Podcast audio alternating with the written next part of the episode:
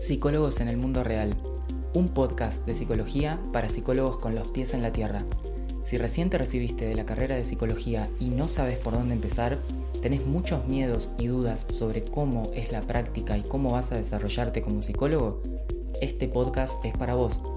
Soy el licenciado Nicolás Piragine y te invito a descubrir una forma práctica y concreta de pensar a la psicología. Para no perderte ninguna novedad y recibir nuestro contenido exclusivo, te invito a suscribirte al newsletter. Si no sabes por dónde empezar a estudiar psicología científica y basada en evidencia, te recuerdo que tenemos un ebook gratuito y súper completo que te ayudará a empezar en forma eficaz y ordenada. Encontrarás los links a estos recursos en el episodio. Sin más preámbulos, comenzamos el episodio de hoy. Bienvenidos al episodio número 8 de Psicólogos en el Mundo Real. En este episodio quiero compartirte una entrevista que hice en el año 2021 con María Jesús Froján Parga, donde hablamos de un montón de temas, que prácticamente fue una clase magistral esa entrevista, porque hablamos de psicología clínica, de la historia de la psicoterapia, de las diferencias entre la terapia cognitivo-conductual y el análisis de conducta, de cómo vivió ella el contexto en el cual se formó, en los años en, en los que se formó, y cómo fue ser una psicóloga clínica que provenía del campo del análisis de la conducta. Me parece una entrevista espectacular que em, quería compartirla acá en el espacio del podcast y les voy a contar además una pequeña anécdota, lo cual habla muy bien de María Jesús y su honestidad intelectual y su preparación, que fue algo previo antes de, la, de la entrevista, cuando tuvimos una charla y yo le pregunté si necesitaba que yo le diga cuáles eran las preguntas que yo le iba a hacer, porque yo literalmente me preparé para esta entrevista y este es un poco el agregado que hago acá dentro del podcast, ¿no? Que, cuál, fue la previa de la entrevista. Me preparé como para ir a preguntarle con todo, todo lo que necesitaba, todas las dudas que a mí me habían quedado de los posgrados, de los cursos, de la facultad. Dije, bueno, voy a aprovechar a preguntarle todo, cosas técnicas incluso le pregunto. Entonces, bueno, como una cuestión de respeto a la persona que le voy a preguntar, siendo una entrevista que se grababa en vivo, dije, bueno, ¿querés que te pase las preguntas? y ¿Necesitas que te comente los temas de los cuales quiero hablar? Y ella me dijo, de ninguna manera, no hace falta que me digas eh, ninguna pregunta o ningún tema previo del cual vos quieras hablar. Y literal me presenté a la entrevista y le pregunté de todo en vivo, sin ninguna preparación previa, y respondió absolutamente todo dando cuenta de su formación eh, y de una persona muy, muy formada como, como es.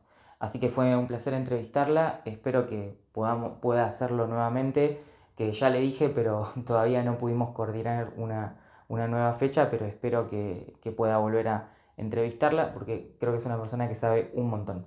Así que sin más preámbulos los dejo con la entrevista. Hola María Jesús. disfruten. Buenas. ¿Qué tal? Buenos, buenos días, buenas tardes allá creo que son. Sí, buenas tardes. ¿Qué tal? Eh, creo que ya, ya está grabando la, reunión. Yo lo, puse de manera automática, sobre todo para no olvidarme de, grabarlo, ¿sabes? No sé si te figura. Sin problema. Bueno, buenísimo. Eh, yo no te veo todavía, María Jesús. Eh, veo. ¿No me ves? no, te, escucho. Ah, ahora sí, ahora sí. Bárbaro.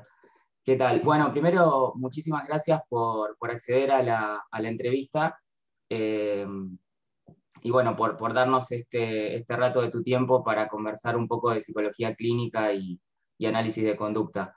Eh, la idea un poco es, eh, a ver, yo, yo a lo largo del estudio lo que fui haciendo es tratar de acercarme a, referentes que, que, estuvieran muchos años trabajando en, el, en la psicología y estudiando psicología, como para poder entenderla mejor, porque tanto dentro de la carrera como en el posgrado eh, quedaban muchas dudas sobre, sobre la psicología, así que un poco ese es el objetivo de, de este encuentro y de, de, varias otras cosas que, que, voy pensando, así que te agradezco mucho por participar.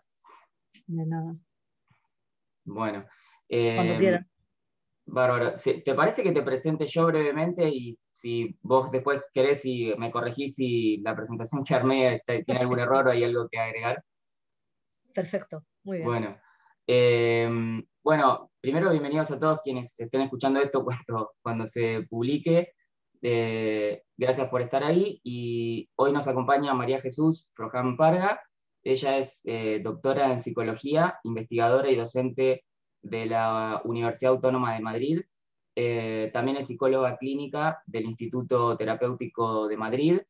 Em, todos sus trabajos y su enfoque está basado en el marco del análisis de la conducta y sus investigaciones en el campo de la clínica se centran eh, sobre el cambio clínico, eh, particularmente a, partir de la, o a través de la interacción verbal en terapia. Es autora de numerosos libros y artículos científicos, entre los que se destacan eh, un libro publicado el año pasado sobre análisis funcional de la conducta humana. Eh, no sé si está bien la, presentación que armé o si quisieras agregar algo. No, no, no, está perfecta, muy bien, muy bien. Bueno, em, bueno María Jesús, arranco entonces con, algunas preguntas, ¿te parece? Sí, cuando quieras. Bueno, eh, la primera pregunta que, pensé es, em, ¿en qué año estudiaste psicología y cómo fue estudiar en ese momento? Las primeras preguntas son de, de tinte histórico, de tinte más de contexto de, cómo fue estudiar en ese momento, cómo era el clima académico de esa época y, cómo sentís que era de diferente respecto al actual. Pues mira, yo empecé a estudiar psicología en el año 80, 1980. Ah. Eh, nunca fue mi primera opción. A mí me gustaban las matemáticas, de hecho empecé matemáticas y, no me convencieron, no me convenció la forma en la que estaba la carrera, no las matemáticas, que me siguen pareciendo apasionantes. Y, me metí en psicología porque eh, siempre me gustó la explicación de las cosas. Y la explicación de la conducta o la explicación matemática del mundo en su momento, que ya te digo, la carrera como tal no me convencía. Y me fui a psicología y, me fui sin saber muy bien lo, en lo que me iba a encontrar y lo que me encontré desde luego no es nada parecido a lo que hay ahora. Eh, en aquel momento en España las carreras de psicología, la carrera de psicología, lo que era la licenciatura, se empezaba a separar del tronco común de filosofía y letras. Y mm, luego ya cuando se hizo carrera independiente, pues ya se metió dentro de la disciplina, dentro de las disciplinas sanitarias, o sea, ya cambió, pero en aquel momento tenía mucho de común con filosofía. Entonces, la forma de enfocarla o las asignaturas, incluso los profesores, no tenían nada que ver con lo que hay ahora, pero nada, absolutamente nada. Y cuando llegas a la carrera mm, con 18 años, un poco despistada a ver de lo que te encuentras allí, y, siempre hay algún profesor o alguna lectura que te llama más la atención, que te dice, pues por ahí tienen que ir las cosas, que no es todo como me lo enseñan. Y, y mi incorporación o mi entusiasmo con el análisis de la conducta no vino ni mucho menos al inicio de la carrera, ni siquiera en primero o en segundo, sino más tarde. O sea, más tarde, yo creo que cuando hice la tesina, lo que, era, lo que será para lo que se llama ahora la, la tesis de maestría, cuando empiezas a preguntarte el porqué de las cosas que estás haciendo con los cambios. Teníamos programas aplicados de intervención en salud y, y las explicaciones. Para mí la, clave siempre está en la explicación, ¿no? en, que, a veces te decían cosas que eran un poco absurdas, ¿no? No, era una explicación como tal. Entonces eh, buscas y, te das cuenta que hay cosas al margen de la propia universidad que te permiten tener acceso a muchísimo conocimiento. Y a partir de ahí fue cuando me empecé a meter en análisis de la conducta y a interesarme. Luego ya me fui a Madrid a hacer el doctorado a la Universidad Autónoma y ya me quedé allí hice allí la tesis y allí empecé mi, proyecto de investigación y hasta hoy. Pero mm, creo que los que se empiezan a estudiar ahora se encuentran evidentemente con un mundo distinto, totalmente distinto, donde el acceso al conocimiento es muy fácil. O sea, Internet te, trae cualquier artículo, libro, comunicación eh, que publique cualquier persona en el mundo, con lo cual es, eh, o sea, así como nosotros teníamos que descubrir dónde estaban realmente la aportación más científica, si quieres decirlo así, más formal, ahora es muy fácil decantarte por una cosa o por otra. O sea, yo creo que la gente que no quiere saber qué es realmente la psicología es por no porque no tenga oportunidades para hacerlo, sino porque se deja ir por lo, por lo que le dicen a las aulas o por desinterés o por quedarse con lo más trivial, ¿no? Mm. Entonces creo que la diferencia con hoy en día es, muy importante por eso, por el acceso al conocimiento, por la formación que tienen los profesores, que también es muy diferente a la que tenían antes. Antes, como te digo, venían de este tronco común de filosofía ah. y, nada que ver, pero nada, nada que ver con lo que hay ahora. El, o sea, tú ahora puedes tener acceso a cualquier publicación casi en el momento en que se está publicando, ¿no? A cualquier estudio, a cualquier a cualquier investigador. O sea, el, intercambio es muy fácil. Entonces, me parece que todo se facilita y quizás el hecho de que todo se facilite hoy en día es lo que hace que el análisis de la conducta ahora haya salido de su reducto de unos cuantos iniciados y se esté popularizando, lo cual es estupendo. Sí, totalmente. No sé si con eso te respondo. Sí, sí, perfecto. Eh, así todo pensaba que si bien es cierto que hay muchísima más información y de manera eh, más accesible y más rápida. Eh, bueno, a mí por, lo menos me, costó llegar al análisis de la conducta y fue como, como descubrir un tesoro, una joyita que estaba medio oculta y no aparecía muy, fácilmente en la facultad. Eh, es, cierto, también uno tiene que ir buscando y después lo, lo, encuentra, pero me, me, pasa con muchos jóvenes que por ahí hablo que bueno, siguen una, una, pequeña página que tengo, que no lo conocen todavía, y, pero claro, está como, eh, siempre tuvo ese carácter como, como marginal o como aparte que parece tener, que yo incluso he hablado de que me interesaba este campo y algunos profesionales conocidos, si bien les gustó, otros como que no, no les pareció tan, o eso sentí yo, por lo menos, una sensación subjetiva de que no, no todos estaban muy, muy de acuerdo o, tiene ese carácter como de, no sé, como em, contestatario o, de tener un lugar marginal o, como que, no sé, ciertos reparos tienen algunos profesionales para con... ¿Puede ser o es una, idea mía? Es, esta es la realidad. O sea, yo estoy hablando de lo fácil que hay ahora el acceso a conocer que hay al margen de lo que te enseñan en las aulas. O sea, hay muy, muy, es muy fácil.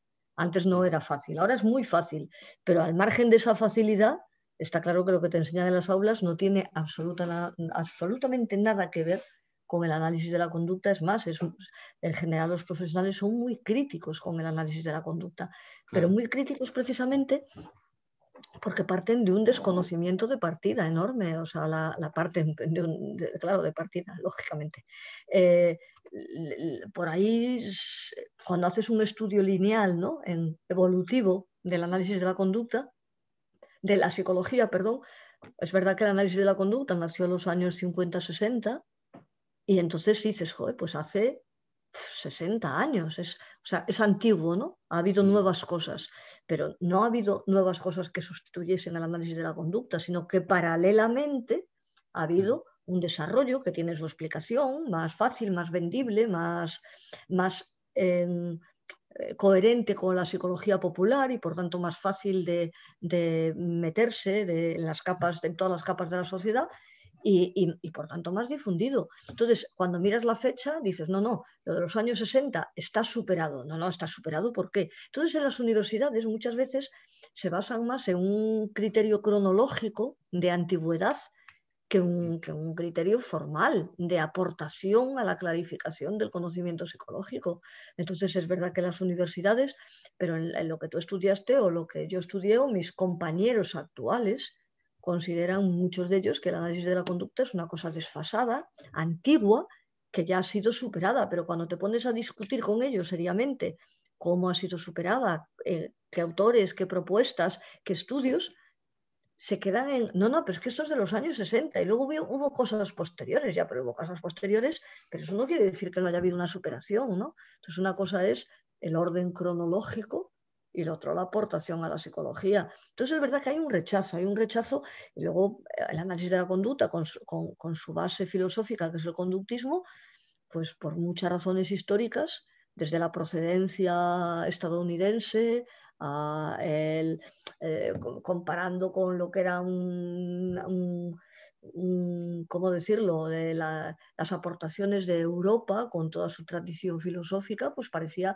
que era algo eh, imperialista, a, rechazar, Y, bueno, es una visión muy sesgada, muy, ¿cómo decirte? ¿no? Muy ignorante, que es lo que estamos escuchando a todas horas. Entonces, yo creo que tenemos que diferenciar por una parte lo que es la facilidad de acceso a cierto conocimiento, que es muy fácil hoy en día, pero por otra lo que te enseñan en las aulas, que sigue siendo cuestionable como mínimo, desde luego reduccionista y por supuesto sesgado, pero que van a la par, ¿no?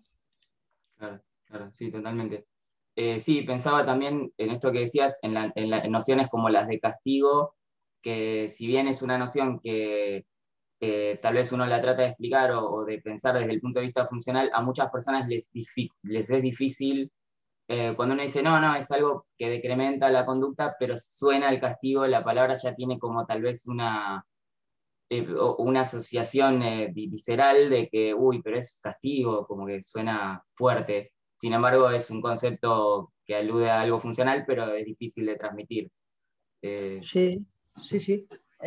vamos, yo, o sea, lo que dices es clarísimo. El problema, otra vez más, que tiene la psicología es que no trata con eh, palabras, o sea, no utiliza palabras que están fuera del concepto cotidiano o sea, del lenguaje cotidiano. Entonces la palabra castigo suena muy fuerte, pero la, palabra castigo en análisis de la conducta es un procedimiento que decrementa una forma de responder y bienvenido sea, si es que lo, lo que es absurdo es no saber diferenciar. La gente oye castigo y se le pone los pelos de punta. No hay que castigar. ¿Qué quiere decir con que no hay que castigar? Con que no hay que pegar a nadie, evidentemente, pero no hay que reducir conductas. Todos queremos reducir conductas que son inadecuadas desde el correr a gran velocidad o el ir por la calle sin mascarilla, ¿no?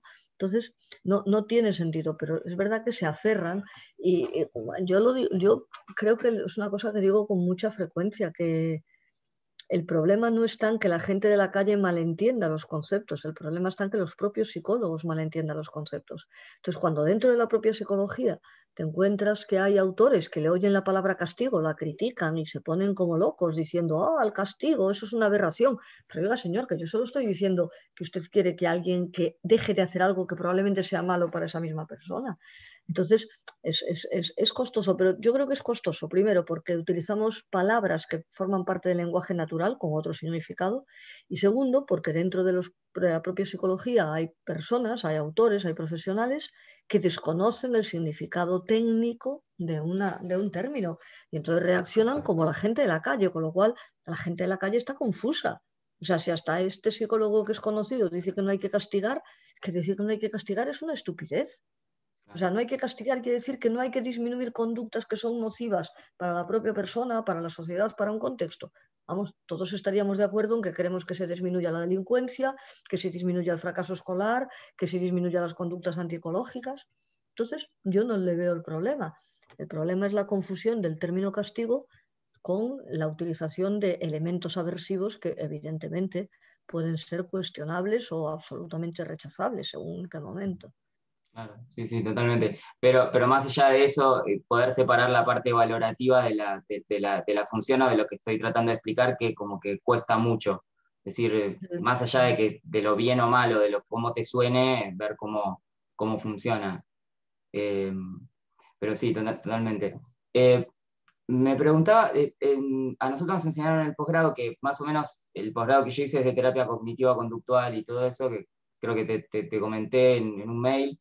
Eh, pero que al final de los 60, más o menos, aparece la cuestión del fenómeno cognitivo con, las terapias de Ellis y Beck, con esos, esos primeros planteamientos de la terapia cognitiva de la depresión. Eh, yo te quería preguntar cómo, o sea, si bien me estoy yendo mucho más atrás en el tiempo, pero cuando esas ideas fueron llegando, ¿cómo se vivió dentro del campo desde, desde el análisis de la conducta o dentro de, del grupo de ustedes que estaban trabajando con otras ideas, cómo vivieron históricamente ese, ese, avance de la revolución cognitiva, las terapias con apoyo empírico, los protocolos, cómo, cómo se vivió ese momento y cómo, cómo fue que reaccionó el análisis de conducta o cómo, sí, bueno, básicamente ese contexto histórico. Sí, vamos a ver, yo creo que ahí hay un, una mezcla de cosas que no, es del todo correcta. O sea, mm. el análisis de la conducta vive al margen de la psicología basada en la evidencia, la práctica basada en la evidencia, todos los movimientos de la APA. O sea, precisamente tú muy bien decías que era algo marginal. O sea, el análisis de la conducta, que tiene una raíz muy potente en el análisis experimental de la conducta, es decir, de laboratorio pasa a lo aplicado, eh, la única vertiente aplicada que hubo durante años y años y años y años fue en el campo del autismo, de los trastornos generalizados del desarrollo, nada más que eso. Entonces, todo lo que no era en intervención en contextos muy controlados, donde se podían aplicar las contingencias directamente, del análisis de la conducta no se enteraba. O sea, e, era de Marte, ¿no? O sea, ni, ni qué práctica a la evidencia, qué es la APA, qué es, o sea, eran de otro mundo. No, había clínicos no, había clínicos eh, de análisis de conducta, clínicos general, así como los casos que vos describís en tu libro, que son de, todo tipo. Nada, no, no, ah. no. O sea, precisamente, ah, claro, ahí está el problema. Mira, las personas como yo que, que, partimos de la clínica y nos metimos en el análisis aplicado de la conducta, y no al contrario, que partieron del análisis aplicado de la conducta y se extendieron al campo clínico, que hay muy poquitos, ahora más, ¿eh? pero en aquel momento nadie, el campo clínico era te digo, los problemas de desarrollo y nada más. Ah.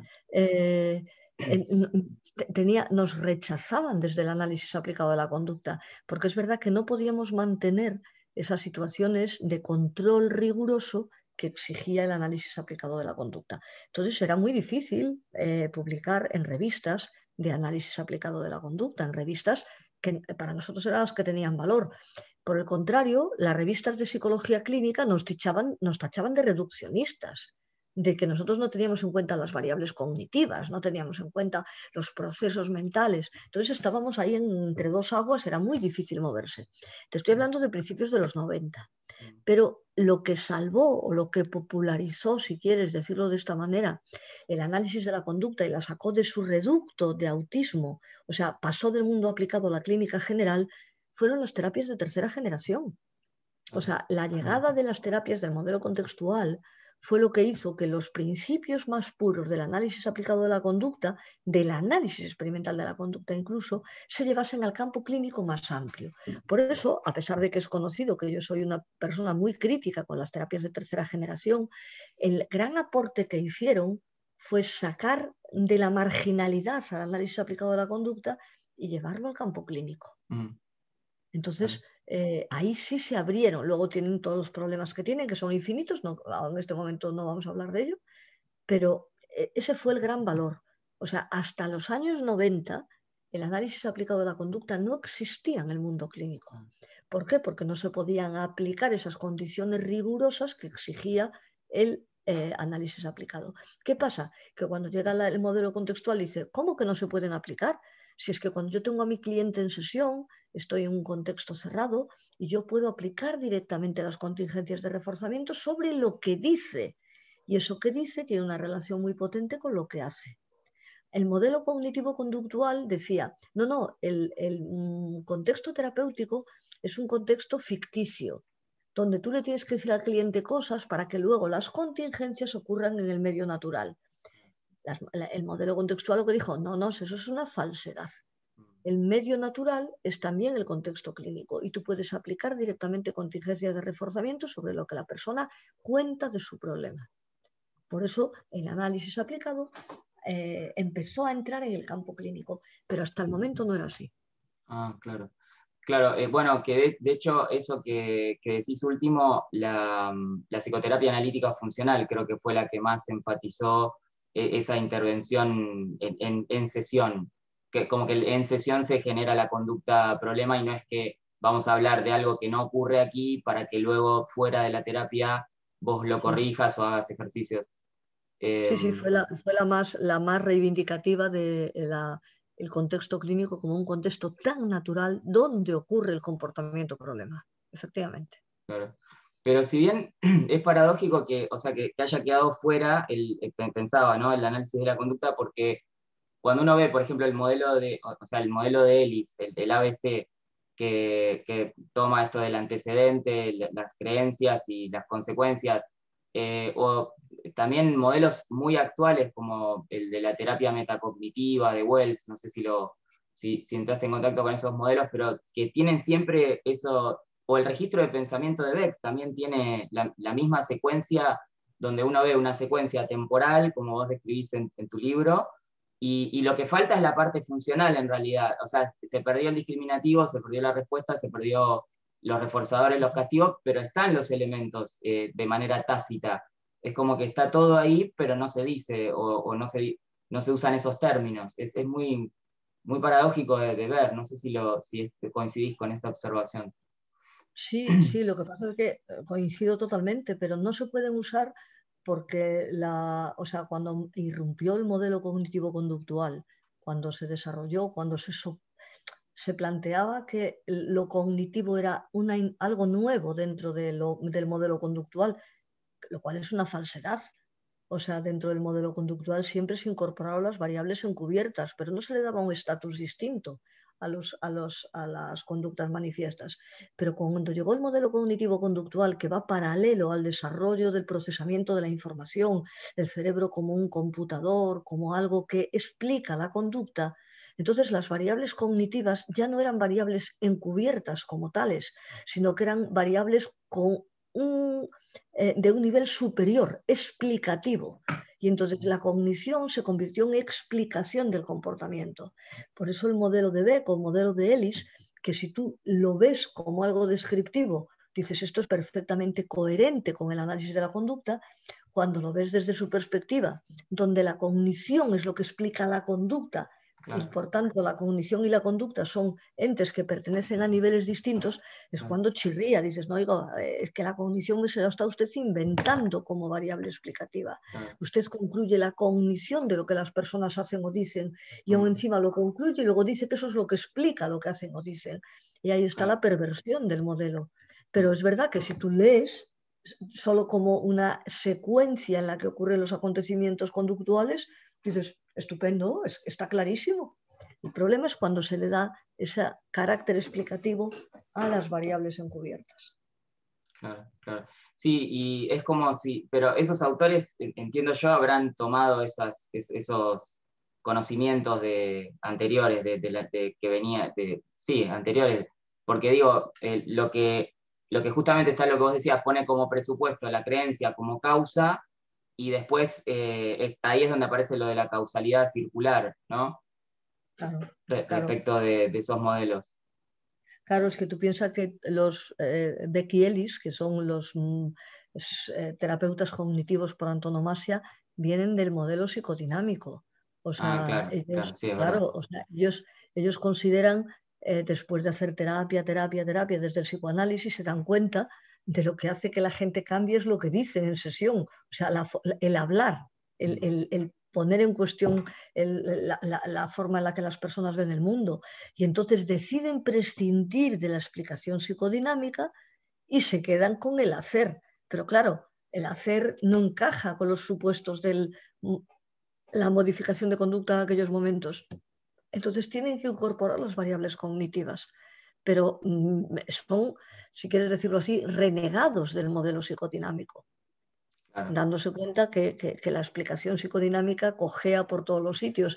Y entonces, desde su desconocimiento del modelo conductual, imaginan una explicación que no tiene ni pies ni cabeza, no tiene sentido, pero que es coherente con eh, su planteamiento de partida de que hay algo que explica más allá de la mera conducta y encaja con el modelo conductual en el sentido de lo que, buscan explicar es la conducta. Entonces se quedan ahí en, esta, eh, eh, esta cosa tan sin sentido que es el modelo cognitivo-conductual. Sí. Sí, es, una lástima porque justamente creo que lo más poderoso es tener las, el, por ejemplo, el concepto de discriminativo o respuesta y que eso sea como un comodín para muchísimas formas, y, si, ya sea interno, externo, fisiológico, conducta, eh, y no tenerlo solo para creencias, por ejemplo en el ABC, ¿no? que queda la, B queda como belief, eh, y, bueno, pero es, una, lástima que se haya perdido eso, la posibilidad de poner ahí cualquier eh, cosa que haga de respuesta. Eh, claro, o sea, eso es quien lo explica muy bien, la verdad, hay que decirlo también, es la psicoterapia analítico-funcional.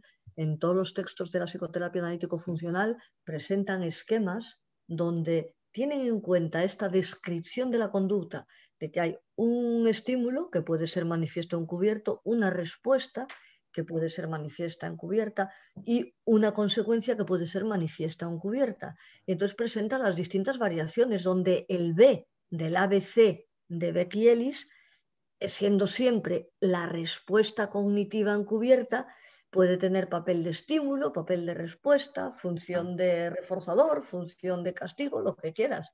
Pero la secuencia descriptiva, estímulo externo, eh, variable encubierta cognitiva, variable eh, consecuente, o sea, que va después de psicofisiológica o una acción o lo que sea, eh, esta secuencia que es el ABC de Ellis, pero les pone función. Y entonces la función puede ser muy, muy, muy diversa.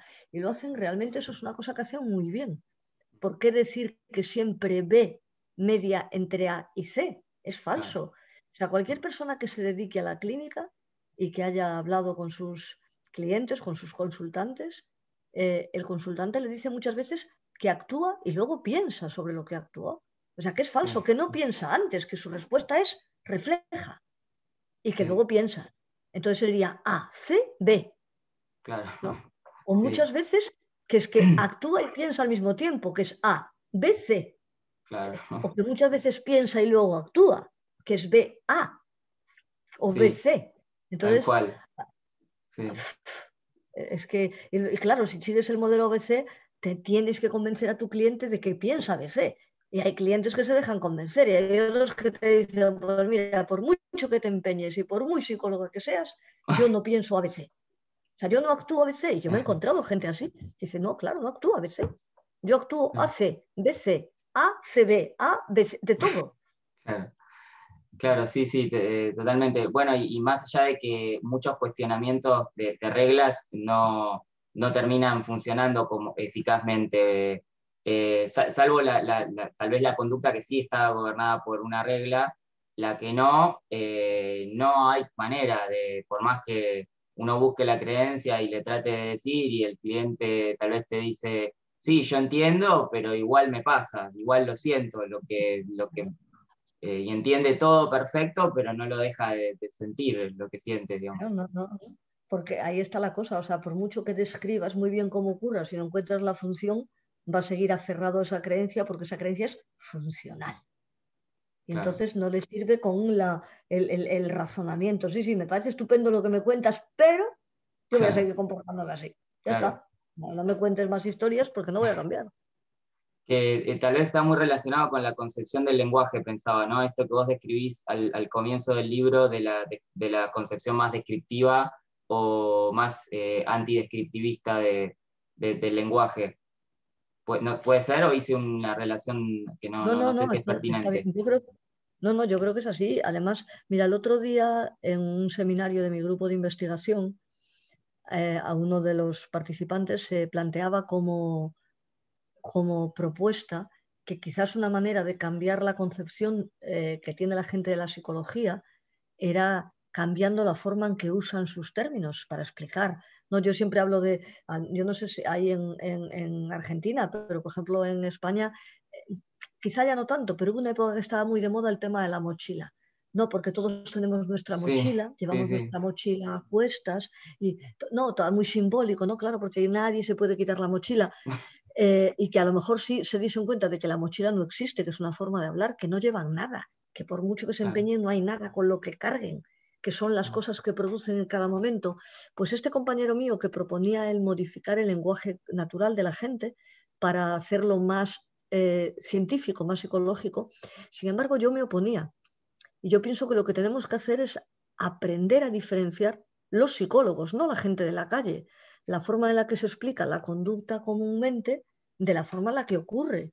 O sea, nosotros tenemos, entre comillas, la mala suerte de utilizar conceptos cotidianos. Pero mm, la forma de ganar, de constituirnos en una ciencia, no se trata de que toda la gente sepa de la ciencia psicológica, sino de que los psicólogos sepamos diferenciar lo que es el lenguaje cotidiano del lenguaje eh, científico. Entonces, la gente te sigue, que diga lo de la mochila o lo de me sale de dentro, si no importa, eso no importa. Es una forma, el lenguaje normativo es una forma cómoda de, de explicarnos. Y yo te lo digo a ti y tú entiendes. Y yo te digo, uff, es que estoy agotada, tengo tanta carga sobre mí o llevo tantas cosas dentro y el mi interlocutor me entiende a la perfección. Si eso no es nada malo. Lo que es malo es que si luego vas a un profesional y te diga eso mismo, o sea, utiliza este lenguaje metafórico, este lenguaje cotidiano para explicar lo que te pasa. Entonces, yo no creo que haya que cambiar el lenguaje de la gente para nada. Lo que creo que hay que cambiar es el uso en un contexto profesional del lenguaje y saber diferenciarlo. O sea, el problema no está en cómo usa la gente el lenguaje, sino cómo los psicólogos confunden un lenguaje cotidiano con el lenguaje científico. O sea, un lenguaje de explicarnos las cosas en la calle a explicárselas a tu cliente en sesión. Sí, generar, eh, nos pasa mucho y generar intervenciones desde ahí, ¿no? Eh, las mismas intervenciones de psicólogo es como si tuviera el mismo saber que, que la persona que le viene a consultar y no sé qué, inventa, qué, trata de decir respecto de, esos mismos términos. Es, es, muy, muy, muy fuerte lo de ver desde afuera, ¿no? cuando uno va aprendiendo estas, estas cosas. Em, bueno, María Jesús, te quería preguntar también, em, a ver, yo tengo un montón de preguntas preparadas, no sé si voy a llegar y bueno, si no, si te sentiste a gusto con la entrevista, te, invitaré otra vez, pero ¿qué, pensás que es lo menos comprendido del análisis de la conducta y que de comprenderse la gente lo entendería mejor, o los profesionales ¿no? que, pudieran valerse de él, eh, lo entendería mejor y, vería el valor que hay en él? No, entiendo bien, perdona. Claro, ¿qué te parece que ha sido o es lo menos comprendido del análisis de la conducta como marco para la psicología y que de comprenderse eh, los profesionales lo aceptarían mejor, lo, se, acercarían más a él. Mira, sí, yo creo que lo menos comprendido ha sido eh, el, lenguaje técnico como tal. O sea, yo creo que el problema de el problema que no me parece un problema, digo lo que ha generado un problema de cara al resto del mundo es la, el esfuerzo en hablar técnicamente de cualquier condición. Entonces, si tú no manejas muy bien los términos, desde, por ejemplo, los términos de las clasificaciones de la conducta verbal de Skinner, que yo no es una clasificación que utilice, pero que me parece que describe muy bien cuando una respuesta verbal está sujeta, controlada por un estímulo verbal, controlada por eh, un reforzador social, o sea, está, eh, eh, puede ser insuficiente, pero es muy clara. Entonces, esa utilización de un lenguaje que solo pertenecía al análisis de la conducta, sin esforzarse en hacer una traducción al lenguaje cotidiano, yo creo que eso es lo que provocaba rechazo. Luego el hecho de, mm, lo que ha sido peor entendido, luego el, hecho de decir todo es conducta sin esforzarse en explicar que decir todo es conducta no es decir que todo es hacer, sino que al decir todo es conducta se incorpora el pensar, el sentir, el emocionarse. Entonces, yo creo que eso ha sido un problema. Y un problema eh, donde los propios analistas de conducta han sido los responsables por mantenerse en esa especie de gueto que solo se hablaban con ellos mismos, que nunca permitían, ya te digo, ni publicar un artículo que se saliese de su ámbito estricto de aplicación o en congresos de, eh, de ponencias que fuesen mucho más allá de lo que ellos estaban haciendo. Entonces yo creo que eso ha sido una dificultad que ha, durante muchos años, que ha hecho que el análisis de la conducta fuera incomprensible para el resto de los clínicos. O sea, una cosa reduccionista, una cosa marginal, algo que no entendían. Eh, el esfuerzo, yo creo que el esfuerzo, insisto, ya se ha hecho. O sea, ahora el análisis de la conducta, nadie duda que puede eh, explicar cualquier comportamiento humano en cualquier contexto sin tener que recurrir a conceptos fuera del propio análisis de la conducta. ¿Qué, problema nos encontramos ahora? Pues que en las facultades, en las universidades, no se enseña esto. O sea, tú muy bien decías que para formarte, o yo, pero lo que pasa es que yo soy mucho antes, eh, tuviste que ir a fuentes distintas a la propia universidad. Entonces, mientras haya, y, sigue siendo así, una mayoría de docentes dentro de las facultades de psicología que siguen con este mensaje de el análisis de la conducta es de los años 60 y ha sido superado por el modelo cognitivo, etcétera, etcétera, difícilmente van a poder cambiar. Entonces, eh, también es una cosa que yo eh, explico siempre y que yo creo que hay que darle mucha importancia, la verdad, que es que lo que se ocurre, lo que ocurre en las redes, lo que ocurre en, en másteres privados, en iniciativas privadas, tiene una importancia fundamental, pero no conseguirá cambiar la tónica general de lo que es la psicología y entender que la psicología científica es análisis de la conducta, hasta que en las facultades se enseña análisis de la conducta. ¿Qué quiere esto decir? Que cualquiera de las cosas que se enseña ahora, ya sea psicología evolutiva, psicología de recursos humanos, psicología de la salud, psicología de la vejez, eh, infancia y adolescencia, pensamiento, cognición, lo que sea, pero desde la perspectiva del análisis de la conducta. El día que se haga esto, ya entonces tendremos esta psicología seria y el análisis de la conducta ocupará su lugar. Pero mientras haya profesores que enseñan lenguaje y percepción sin entender que eso se puede explicar desde una perspectiva no tautológica, no redundante, no dualista, que es la que da el análisis de la conducta, pues difícilmente ganará el análisis de la conducta mm, eh, credibilidad, si quieres decirlo, en el contexto de la psicología más difundida y académica. Claro, hace falta el apoyo institucional, además de las iniciativas eh, privadas o, por, fuera del contexto académico. Eh, sí, así es. Y, eso tiene que ver, en una entrevista te escuché hablar de, bueno, de, una licenciatura especial en análisis de, conducta. Esa, esa, idea tuya surge pues, de algún modo para ese lado, ¿no? con esos fines. Mira, yo durante mucho tiempo eh, lo que intentaba era decir, lo que, justo lo que acabo de decir, o sea, psicología científica y análisis de la conducta es lo mismo. O sea, no puede haber una psicología científica, yo sé que esto levanta muchas ampollas, pero desde mi perspectiva es así, que no sea explicado en términos de análisis de la conducta. No puede haberla. Por ahora, si hay otra vez otra cosa, pero me, cuesta pensarlo. ¿Qué ocurre? Que, esto no es compartido por una enorme cantidad de psicólogos. Y entonces mi, durante muchos años decían, no, no, ellos son los que están equivocados. O sea, la psicología científica solo puede ser análisis de la conducta. Pero llegó un momento en que me mm, pensé, ¿y por qué? Que se queden ellos con la psicología, como el estudio de la psique, la mente, etcétera, y nosotros generemos un cuerpo de conocimientos paralelo que es el análisis de la conducta, donde vaya el estudio del comportamiento, del comportamiento del individuo, del comportamiento social, del comportamiento del mundo, del comportamiento de las enfermedades, o sea, general, donde mm, mm, sea una carrera distinta a la psicología, que se queden ellos con la psicología. Eso lo, lo pensé en algún momento y de ahí el, máster de la autónoma, de hecho, el que queremos poner en marcha, que vamos, que, lo ponemos en marcha el año que viene, es, esta pequeña carrera paralela. De hecho, no se mm. exige que seas psicólogo para entrar, porque ah, vas a empezar a formarte desde el principio. Mm. O sea, en los principios del análisis de la conducta. Hombre, si eres psicólogo ya llevas una parte avanzada, mm. pero sobre todo si eres psicólogo que ha estudiado análisis de la conducta.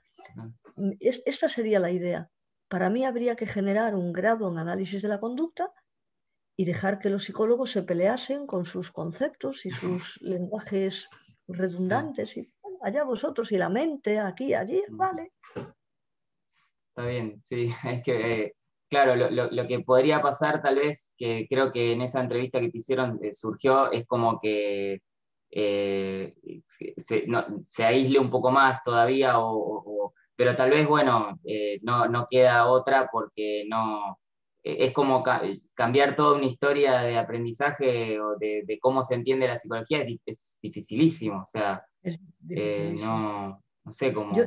Yo, no, creo que se quedase aislado si se mm. plantease bien, es decir, como una carrera, un grado mm. que ocupase muchísimas áreas que ahora se estudian en otras facultades. Por ejemplo, eh, es de, sobras conocido que el Nobel de Economía de hace dos o tres años, ya no recuerdo porque el tipo va volando, es psicólogo. O sea, es, es, un psicólogo que hace análisis de la conducta aplicado a la economía. Mm. No se oye ni una sola palabra de psicología ni de análisis de la conducta, pero es eso. Entonces, si de repente tú dices, mira, los analistas de conducta no nos dedicamos solo a la conducta clínica, sino al comportamiento del ser humano y el ser humano como un ser social. Entonces explicamos cualquier conducta desde la perspectiva del análisis de la conducta. Entonces, con esta carrera en la que intervengan sociólogos, politólogos, economistas, etcétera, pero analistas de conducta. Entonces, no, de aislado nada. y dejaríamos a los psicólogos con sus historias un tanto eh, extrañas, ¿no? Eh, yo, yo, creo que sí tendría, vamos, tendría mucho éxito. De hecho, yo creo que tendría tanto éxito que serían los propios psicólogos los que se opusiesen. Porque tú piensas que en el campo de la clínica, por mucho que les duela, la fortaleza viene del análisis de la conducta. O sea, si la psicología clínica tiene renombre o tiene, eh, puede mm, decir que es capaz de afrontar cualquier problema psicológico, no viene de la psicología popular, viene del análisis de la conducta, mal llevado, con, tergiversado con el tiempo, mal utilizados los términos, pero del análisis de la conducta. Claro, la, modificación, finalmente el poder de la modificación está ahí en, en, las, Exactamente. Claro. Eh, bueno, María Jesús, continúo con otras preguntas, súper interesante el, tema. Eh, ¿qué, riesgos, eh, esto se me ocurrió preguntarlo así, como para incitar tal vez en, quien escuche esta entrevista el, interés también en el campo. ¿Qué riesgos dirías que corre un clínico que no conoce ni desea conocer? Porque a veces me he encontrado con gente que no, no, de, estos temas, de, ni de aprendizaje ni de análisis de conducta. Eh, ¿Qué le faltaría en su práctica o qué, riesgo tiene por, rechazar, por decir, no, yo no, no, voy a aprender ni de análisis de conducta ni aprendizaje, me voy a manejar sin esto? ¿Te parece que puede haber algún problema? No, vamos a ver. No sé si está bien planteada la pregunta, pero... Está muy bien planteada y a ver qué tal está la respuesta. Eh, para bien y para mal, no corre ningún riesgo. Eh, si corriese algún riesgo, no habría tantos psicólogos eficientes como hay ahora. O sea, mm, hay muchos psicólogos que funcionan, la gente sigue yendo al psicólogo, y de esos psicólogos que funcionan, que son buenos, que consiguen cambios, un porcentaje pequeñísimo sabe explicar por qué esos cambios. Y sin embargo los cambios ocurren. Por eso te digo que riesgo como tal no, no, no tienen. O sea, la práctica clínica te va moldeando, te va haciendo que cada vez seas mejor, aunque tú no sepas por qué, aunque tú no sepas explicarlo. Mira, te voy a poner un ejemplo. Imagínate que tú llevas un velero. No sé si a, mí me gusta mucho navegar. Entonces, no, no, no lo he hecho, pero sí, me gusta el agua. pero no conozco. ¿No te gusta, Sí, me, gusta, me gusta el agua, pero no conozco cómo se navega y eso. Eh, pero, Vale, pues, si, tú, llevas un velero, puedes no tener ni idea de física, mm, ni idea de la fuerza del viento, de la dirección, de la potencia del motor, de la, del agua, de la resistencia del agua, de las olas, de la combinación de viento y olas, de las no sabes nada. Pero vas conduciendo y como quieres, no quieres hundirte y quieres ir a un sitio, lo que te va ocurriendo va moldeando tu comportamiento. La mayoría de los pescadores que iban con vela o de los aficionados a la vela no tienen ni idea de física. Luego ya cuando tienes que hacer, que sacarte los exámenes para los títulos, no te queda otra que, que aprender, pero te olvidas enseguida. ¿eh? O sea, y tú sabes manejar el velero y no sabes explicar por qué, ni por qué va en este sentido, ni por qué si tensas una vela va más rápido o menos rápido, no lo sabes. Pues esto es lo que le pasa al clínico. Entonces, no saber de análisis de la conducta no te impide ser un buen psicólogo. Lo que te impide es saber por qué lo eres. Mm. ¿Y qué ocurre entonces cuando te encuentras un caso difícil, un caso que no reacciona? Por ejemplo, volviendo al símil del barco, cuando te encuentras en medio de una tormenta en la que nunca te has visto, no sabes si tienes que arriar velas, si ponerlas tensas, si ponerte... si lo sabes, inmediatamente en tres segundos estás eh, absolutamente protegido, protegido. Has puesto las condiciones en el barco para que no haya problemas. Y si no lo sabes, te va a costar o incluso el barco se puede hundir o se puede romper un mástil o lo que sea. Pues esto es lo que le pasaría a una persona que no sabe explicar por qué. Pero ¿qué ocurre? Que hay tan pocas ocasiones en que las situaciones son extremas que tú vas saliendo de todas, de todas, sin saber explicarlo. ¿Me entiendes? Entonces, el problema es que una persona que se dedica a la clínica y no sabe el análisis de la conducta, es una persona que no sabe explicar lo que le pasa o por qué cambia su cliente, pero que lo puede hacer igual de bien que alguien que sepa. A lo mejor más lento, a lo mejor no aprovecha todas las circunstancias, a lo mejor deja pasar cosas por alto y entonces un especialista es más eficiente. Eso sin duda. Pero estamos hablando de que de una semana, dos semanas, tres semanas de ventaja. Mm. Sí, solo se ve, eh, qué interesante la respuesta, no me, se me hubiera ocurrido, creí que, pero claro, eh, no tiene el conocimiento técnico, pero va aprendiendo cómo moverse. Lo, que pasa es que, como decís, si aparece un caso muy complejo, ahí sí tal vez encuentra más dificultad. Claro, y después, eh, vamos a ver, o sea, esto es así. si, si, tú fallases con tus clientes, no serías psicólogo, no tendrías casos te dedicarías a, yo qué sé, a hacer encaje de bolillos, a lo que sea, no tendrías casos. Pero si los tienes, quiere decir que funcionan, que la gente cambia. Ahora, al margen de esto, yo me planteo que ya es una cuestión de pura responsabilidad. O sea, que, que un psicólogo serio debería saber explicar por qué funciona lo que están haciendo. Aunque el cliente no lo exija, aunque no lo exija la sociedad, te lo tendrías que exigir tú a ti mismo, el explicarlo. Y esto es lo que no hay una, demanda ni por parte de la sociedad ni por parte de las propias sociedades de psicología donde exijan la explicación. usted hace esto, pero ¿qué es lo que hace que funcione? Y como no existe esta demanda, pues va, va pasando la cosa, va sin, sin, necesidad de que tú te pongas a estudiar y digas, esto no, no pasa, pero tengo que saber por qué pasa. Claro que sí, que, pensaba que ese es el verdadero conocimiento en realidad, porque saber que algo pasa en realidad no es un conocimiento. O sea, si bien es un conocimiento, yo sé que un protocolo se aplica, pero, pero si no sé por qué, en realidad no. No, pero es, bueno. es el hacer por hacer nada más. Claro, claro.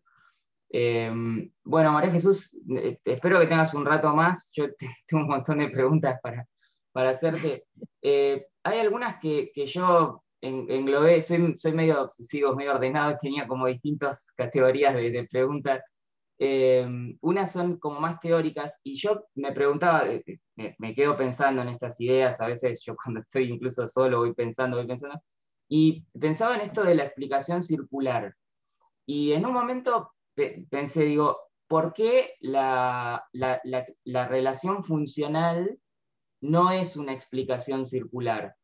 Porque yo pensaba, eh, ojo, tal vez esto más desde la ignorancia de alguien que va aprendiendo el tema, pero eh, yo pensaba, yo digo, bueno, si una conducta se deja de emitir, eh, bueno, diríamos que tal vez fue castigada o que tal vez no está siendo reforzada. por otro lado, si una conducta se está emitiendo o aumenta, diríamos que está reforzada pero en el momento que, lo digo, justamente es como que nunca me puedo equivocar, es a posteriori del que veo el fenómeno. ¿Y cómo sé que verdaderamente no es una explicación circular también la que doy, aquella que es eh, sobre los reforzadores y sobre, sobre los castigos o, sobre todas esas contingencias? No sé si, es una buena pregunta o está bien explicada, pero bueno. Eh, no, es una excelente pregunta y la, respuesta es muy sencilla, ¿eh? aunque parezca que no sea fácil, es súper sencilla. Es verdad que el clínico hace las, eh, las explicaciones a posteriori.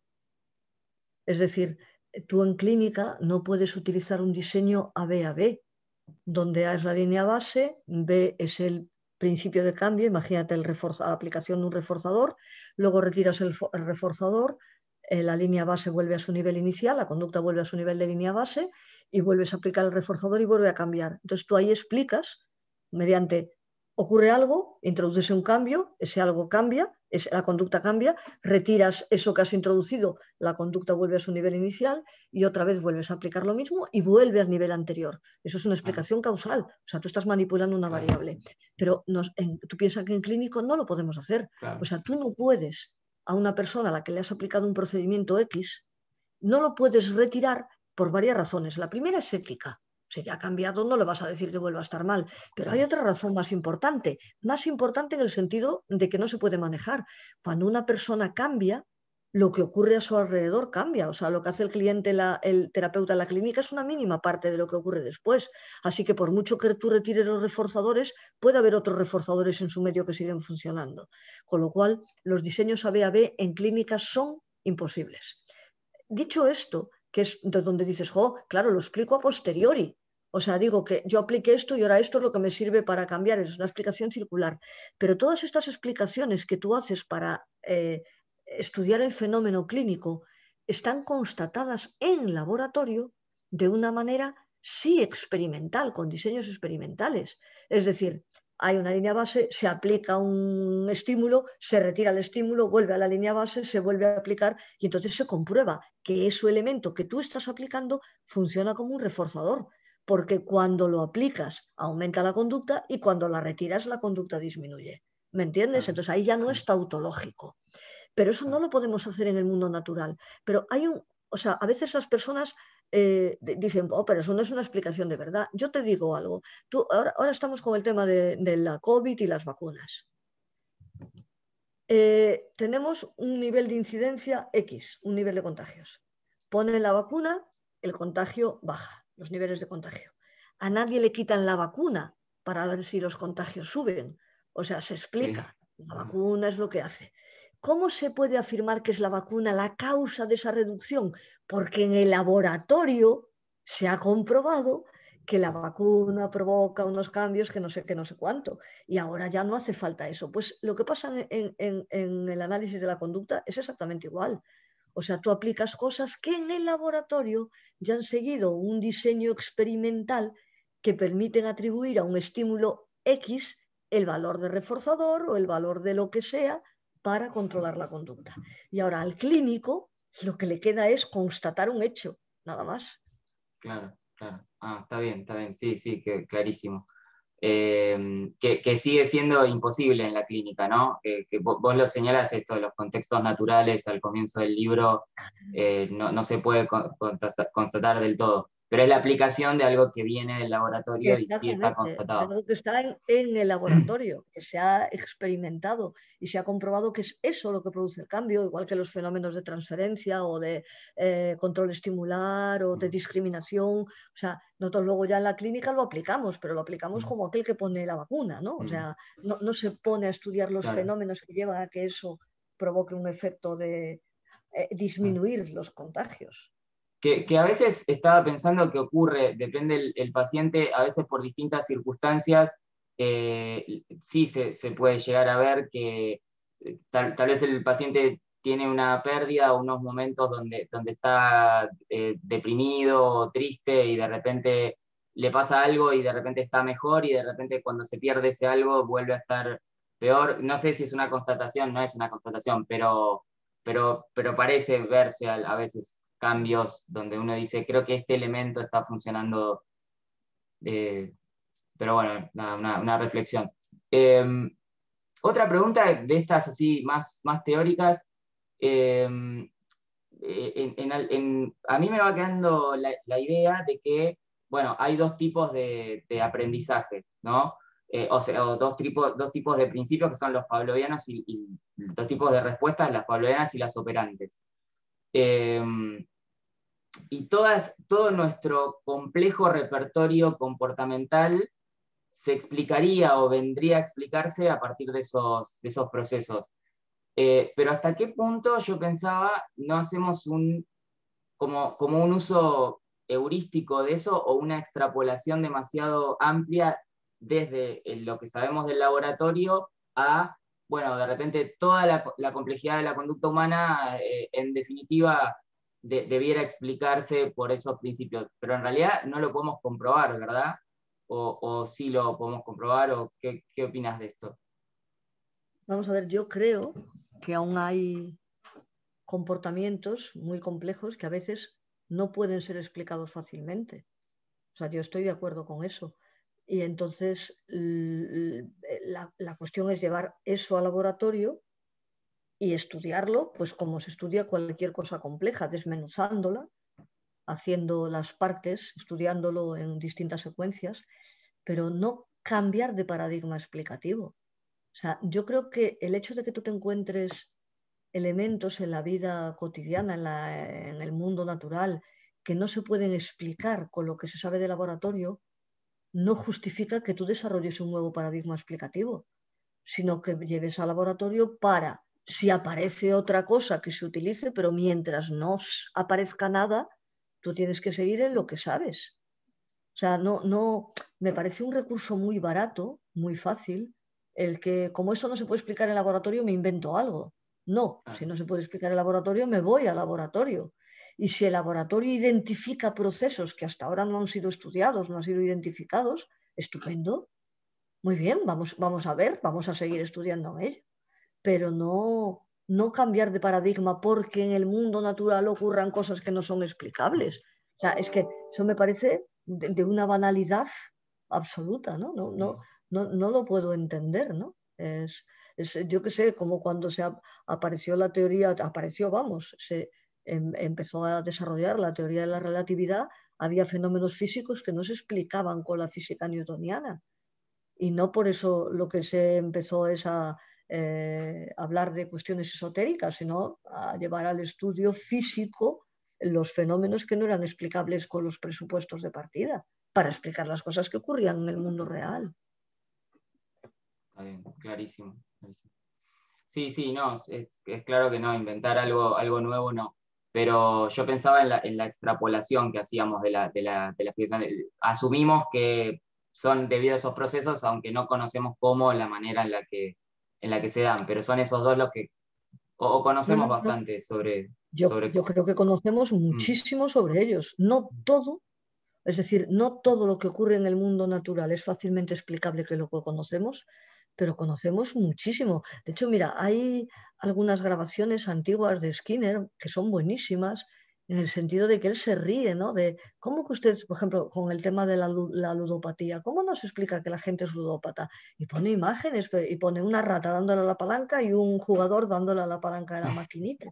Y es que es, es claro, o sea, tú lo, puedes adornar y, decir de cosas muy, muy, muy, literarias y muy eh, profundas lo que le está pasando, pero es que realmente tú estudias el, el palanqueo en uno y en otro y sigue un, mismo desarrollo idéntico. ¿Entiendes? Lo que pasa es que, claro, eh, eh, la, vestimenta, ¿no? lo que lo rodea, confunde, pero es igual que cuando eh, el paralelismo con la medicina es muy útil. Es decir, tú puedes contarte lo que quieras acerca de cómo una persona reacciona ante un agente externo, pero luego vas a ver cómo se desarrollan las moléculas y, es lo mismo sea lo que sea, ¿no? O sea, hay un, patrón que se repite. Entonces, lo que pasa es que nos cuesta tanto pensar que el comportamiento se rige por leyes y que no estamos sujetos a cuestiones que, nos parecen más interesantes y nos, el, quitarnos complejidad es como si nos quitasen parte de nuestra esencia como ser humanos, cuando todo lo contrario, ¿no?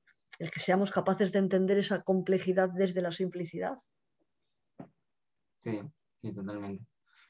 Em, bueno, después tenía otra pregunta sobre, eh, sobre una, cuestión del, tema del, efecto del reforzador. Hay, alguna charla que, escuché tuya, eh, creo que la, que diste en psicotemas, acá también en, Argentina, eh, o sea, online, pero para Argentina, que em, te referías al reforzamiento de tipo parcial.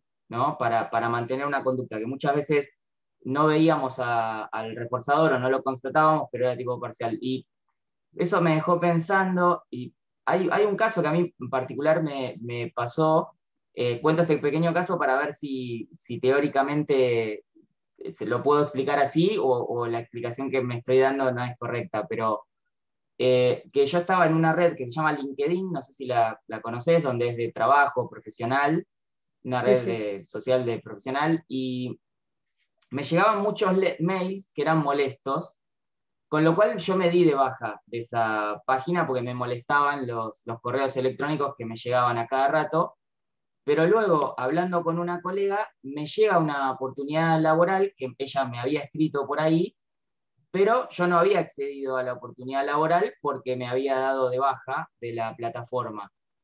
Con lo cual, inmediatamente que me di cuenta que me había perdido esa oportunidad laboral, me vuelvo a, anotar a la plataforma y esto fue hace siete años y yo sigo recibiendo los mails de LinkedIn por las dudas de, no perderme algo, pero me molestan los mails. Y yo me preguntaba eh, que tal vez eso fue un si eso había sido un castigo negativo por dejar de, por darme de baja la plataforma, si podía ser interpretado así y si puede ser que después de siete años eso siga gobernando mi conducta de recibir los mails. ¿E-, ¿Esto es, así? ¿Puede ser?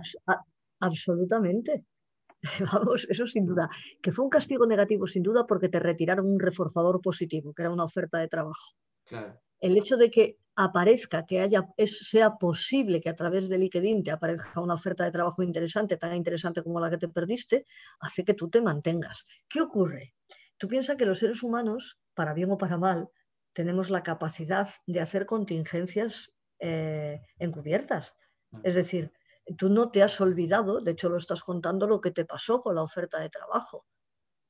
Si Tú, para, tú, eh, estar de alta en LinkedIn no se puede poner en extinción porque tú cada poco tiempo, X tiempo, de manera muy parcial te acuerdas de, hoy no, esto me molesta, pero ¿y si me vuelve a ocurrir aquello? Esto es el reforzamiento parcial, ¿entiendes? Y ya si una vez te llega, como te llegue una oferta que te interese, vamos, eso ya se fortalece de por vida. No, no dejas LinkedIn, pero vamos. Pero a mí me sorprendía porque hace siete años que no volví a recibir ninguna, ninguna propuesta eso es, lo que se conoce como reforzamiento o, bueno, es una contingencia parcial, pero así de poderosa puede ser. Tal cual, así tal cual. Yo puedo haber recibido un, reforzador hace años y, todavía persistir en una conducta para ver si lo vuelvo a obtener, digamos. Sí, pero no te olvides de lo que te estoy diciendo. De la parte verbal. De la, claro, de que tú recuerdas esto que te pasó y si alguna vez ves muchos mensajes de, estos de que dices qué porquería que me están eh, tal, y te acuerdas de no, pero ojo, que puede ocurrir. Estás ya presentando el reforzador, ¿entiendes? Claro, claro. es sumamente interesante y sumamente versátil el paradigma de análisis cuando uno lo empieza a abrir un poco más de, a, otras cosas, ¿no? Eh, bueno, otra pregunta, María Jesús, es, ¿el, condicionamiento clásico eh, es más psicología que fisiología o es más fisiología que psicología? ¿Cómo, ¿Cómo, podemos situarlo entre la fisiología y la psicología? Pues vos si bien en el libro indicás que el emparejamiento psicológico es de tipo temporal y no físico, la contingencia, eh, pero realmente tiene como algo muy importante de, la parte del sistema nervioso y como que es un, sistema de emparejamiento de señales que se da. Eh, ¿Cómo podríamos delimitar la separación entre lo, fisiológico y lo, psicológico, eh, para, particularmente en el, condicionamiento clásico? El, condicionamiento clásico es pura psicología.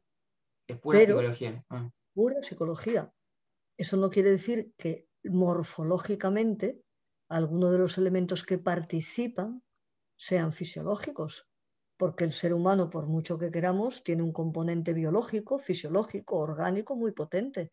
Entonces resulta que las respuestas que más eh, se controlan a través de procesos de condicionamiento clásico son las fisiológicas. O sea, eso es lo único, pero el procedimiento es suprafisiológico. O sea, los elementos pueden ser fisiológicos, pero el emparejamiento es psicológico puramente. Lo que es más fisiológico es lo que se llama el aprendizaje uniestimular. Estímulo, respuesta. Estímulo, respuesta. Ahí no hay aprendizaje como tal. Mm. Lo que pasa es que se llama aprendizaje porque puede haber cambios por efecto de la mera repetición, habituación, por efecto de la mera repetición, sensibilización, etc. Entonces, por eso hay cambios, de ahí el, término aprendizaje, hay cambios en la respuesta. Pero el hecho de que haya una respuesta psicofisiológica no quiere decir que el aprendizaje no sea psicológico. Ok, perfecto. Eh, bueno, estas son preguntas muy, muy teóricas, eh, pero sigo eh, con, algunas más. Hay, muchos colegas que, charlando así sobre, sobre, el tema de la exposición, ¿no? sobre todo la, técnica de la exposición y demás, dicen que todavía no se sabe por qué funciona la exposición, que en realidad podría, sí, que podría funcionar por violación de expectativas o por desconfirmación de creencias, eh, o no por habituación de reís. ¿Qué opinas de este punto? Atiende, es que Vamos a ver, precisamente si algo se sabe por qué funciona, es la mm. exposición. Ah. O sea, se sabe a la perfección. Sobre eso hay experimentación infinita. La exposición, precisamente por su excelente funcionamiento, por su eficacia tan rápida, tan inmediata en el tratamiento de fobias, por ejemplo, eh, es lo que ha sido asimilada al modelo cognitivo-conductual con lo que eso significa. O sea, cuando yo hablo de modelo cognitivo-conductual, hablo de técnicas de modificación de conducta basadas en procedimientos de, en procesos de aprendizaje eh, asociativo, pauloviano y operante, pero explicadas a partir de variables que no tienen nada que ver con esos procesos. ¿vale? Mm. Eso es el modelo cognitivo-conductual. Entonces, ¿qué ocurre? Que eh, se empieza a hacer una técnica de exposición y resulta que se incumplen algunas de las características que se han visto en laboratorio que son necesarias. Y entonces, en vez de recurrir a explicaciones de laboratorio para ver a qué se deben esos cambios, se recurre a variables como expectativas, creencias, percepciones más fáciles, más rápidas, más intuitivas, pero menos reales, menos científicas, ¿me entiendes? Más normativas. Entonces, claro que se sabe, pero lo que no puedes es, cuando no se incumplen los presupuestos X de la técnica, es decir, hace falta eh, la aparición de una respuesta incompatible con la ansiedad para que funcione la exposición. Dice, no, no hace falta. Ah, porque el sujeto tiene expectativas. Eso es una chorrada. Vamos a ver, si resulta que no se cumple, ¿qué es lo que está funcionando ahora? ¿Me entiendes? Y todas las... Hay 20.000 explicaciones basadas en principios de laboratorio para estudiar y explicar todas las variantes de la exposición, todas. Mm. Pero ¿qué es más rápido? Decir expectativa, creencia. No, no, no es eso. Hay otras cosas. Hay, un autor, eh, te, entiendo, sí, eh, en particular que habla de esto, que tal vez lo, has leído, es este, Michel, Michel Kreis, creo que es, que publicó un artículo en 2015 sobre cómo maximizar la exposición, eh, y habla esto de, de diseñar la exposición eh, no, no de, la, de, la, manera habitual hasta que la respuesta baje, por ejemplo, el tiempo de la exposición, sino hasta que se violen determinadas expectativas, decía él. Pero claro, eh, es una exposición, es una explicación agregada que no, no, no está... Eh, claro, pero, pero si, si, en vez de decir una explicación decimos es una descripción de cómo tienes que hacerlo, me sirve. Ah, pero tú para explicarlo tú no puedes ir a las expectativas. Dices, o sea, cuando yo estoy hablando de las expectativas del cliente, estoy hablando de que el cliente establece unas contingencias de reforzamiento X. Dice que si ocurre esto va a pasar esto. Y entonces tengo que esperar a que esas contingencias no se comprueben en la vida real. Es decir, tengo que hacer caso a eso que anticipa que va a ocurrir y hacer que ocurran cosas contrarias. Vale, explicado en estos términos, bienvenido sea el término expectativa pero lo que hace la expectativa es describir una relación de contingencia entre algo que sucede y algo que yo, que yo anticipo que va a ocurrir. Evidentemente, si tú tienes en cuenta estas relaciones de contingencia previas que establece el cliente, posiblemente tendrás mucho más éxito en la exposición. Pero, no, es una explicación. Claro, lo que estoy haciendo es utilizando variables, eh, cosas que ocurren y explicarlas funcionalmente si utilizo esas cosas que ocurren para explicarlas como si fuesen explicaciones y no descripciones, me estoy equivocando. Em, bueno, clarísimo, sí. Eh, claro, es un texto que apunta más a lo clínico, ¿no? Entonces, no, en realidad en un laboratorio habría que explicar las variables que lo, afectan. Eh, te quería preguntar cómo se relaciona el, llamado aprendizaje vicario o modelado eh, con los procesos básicos.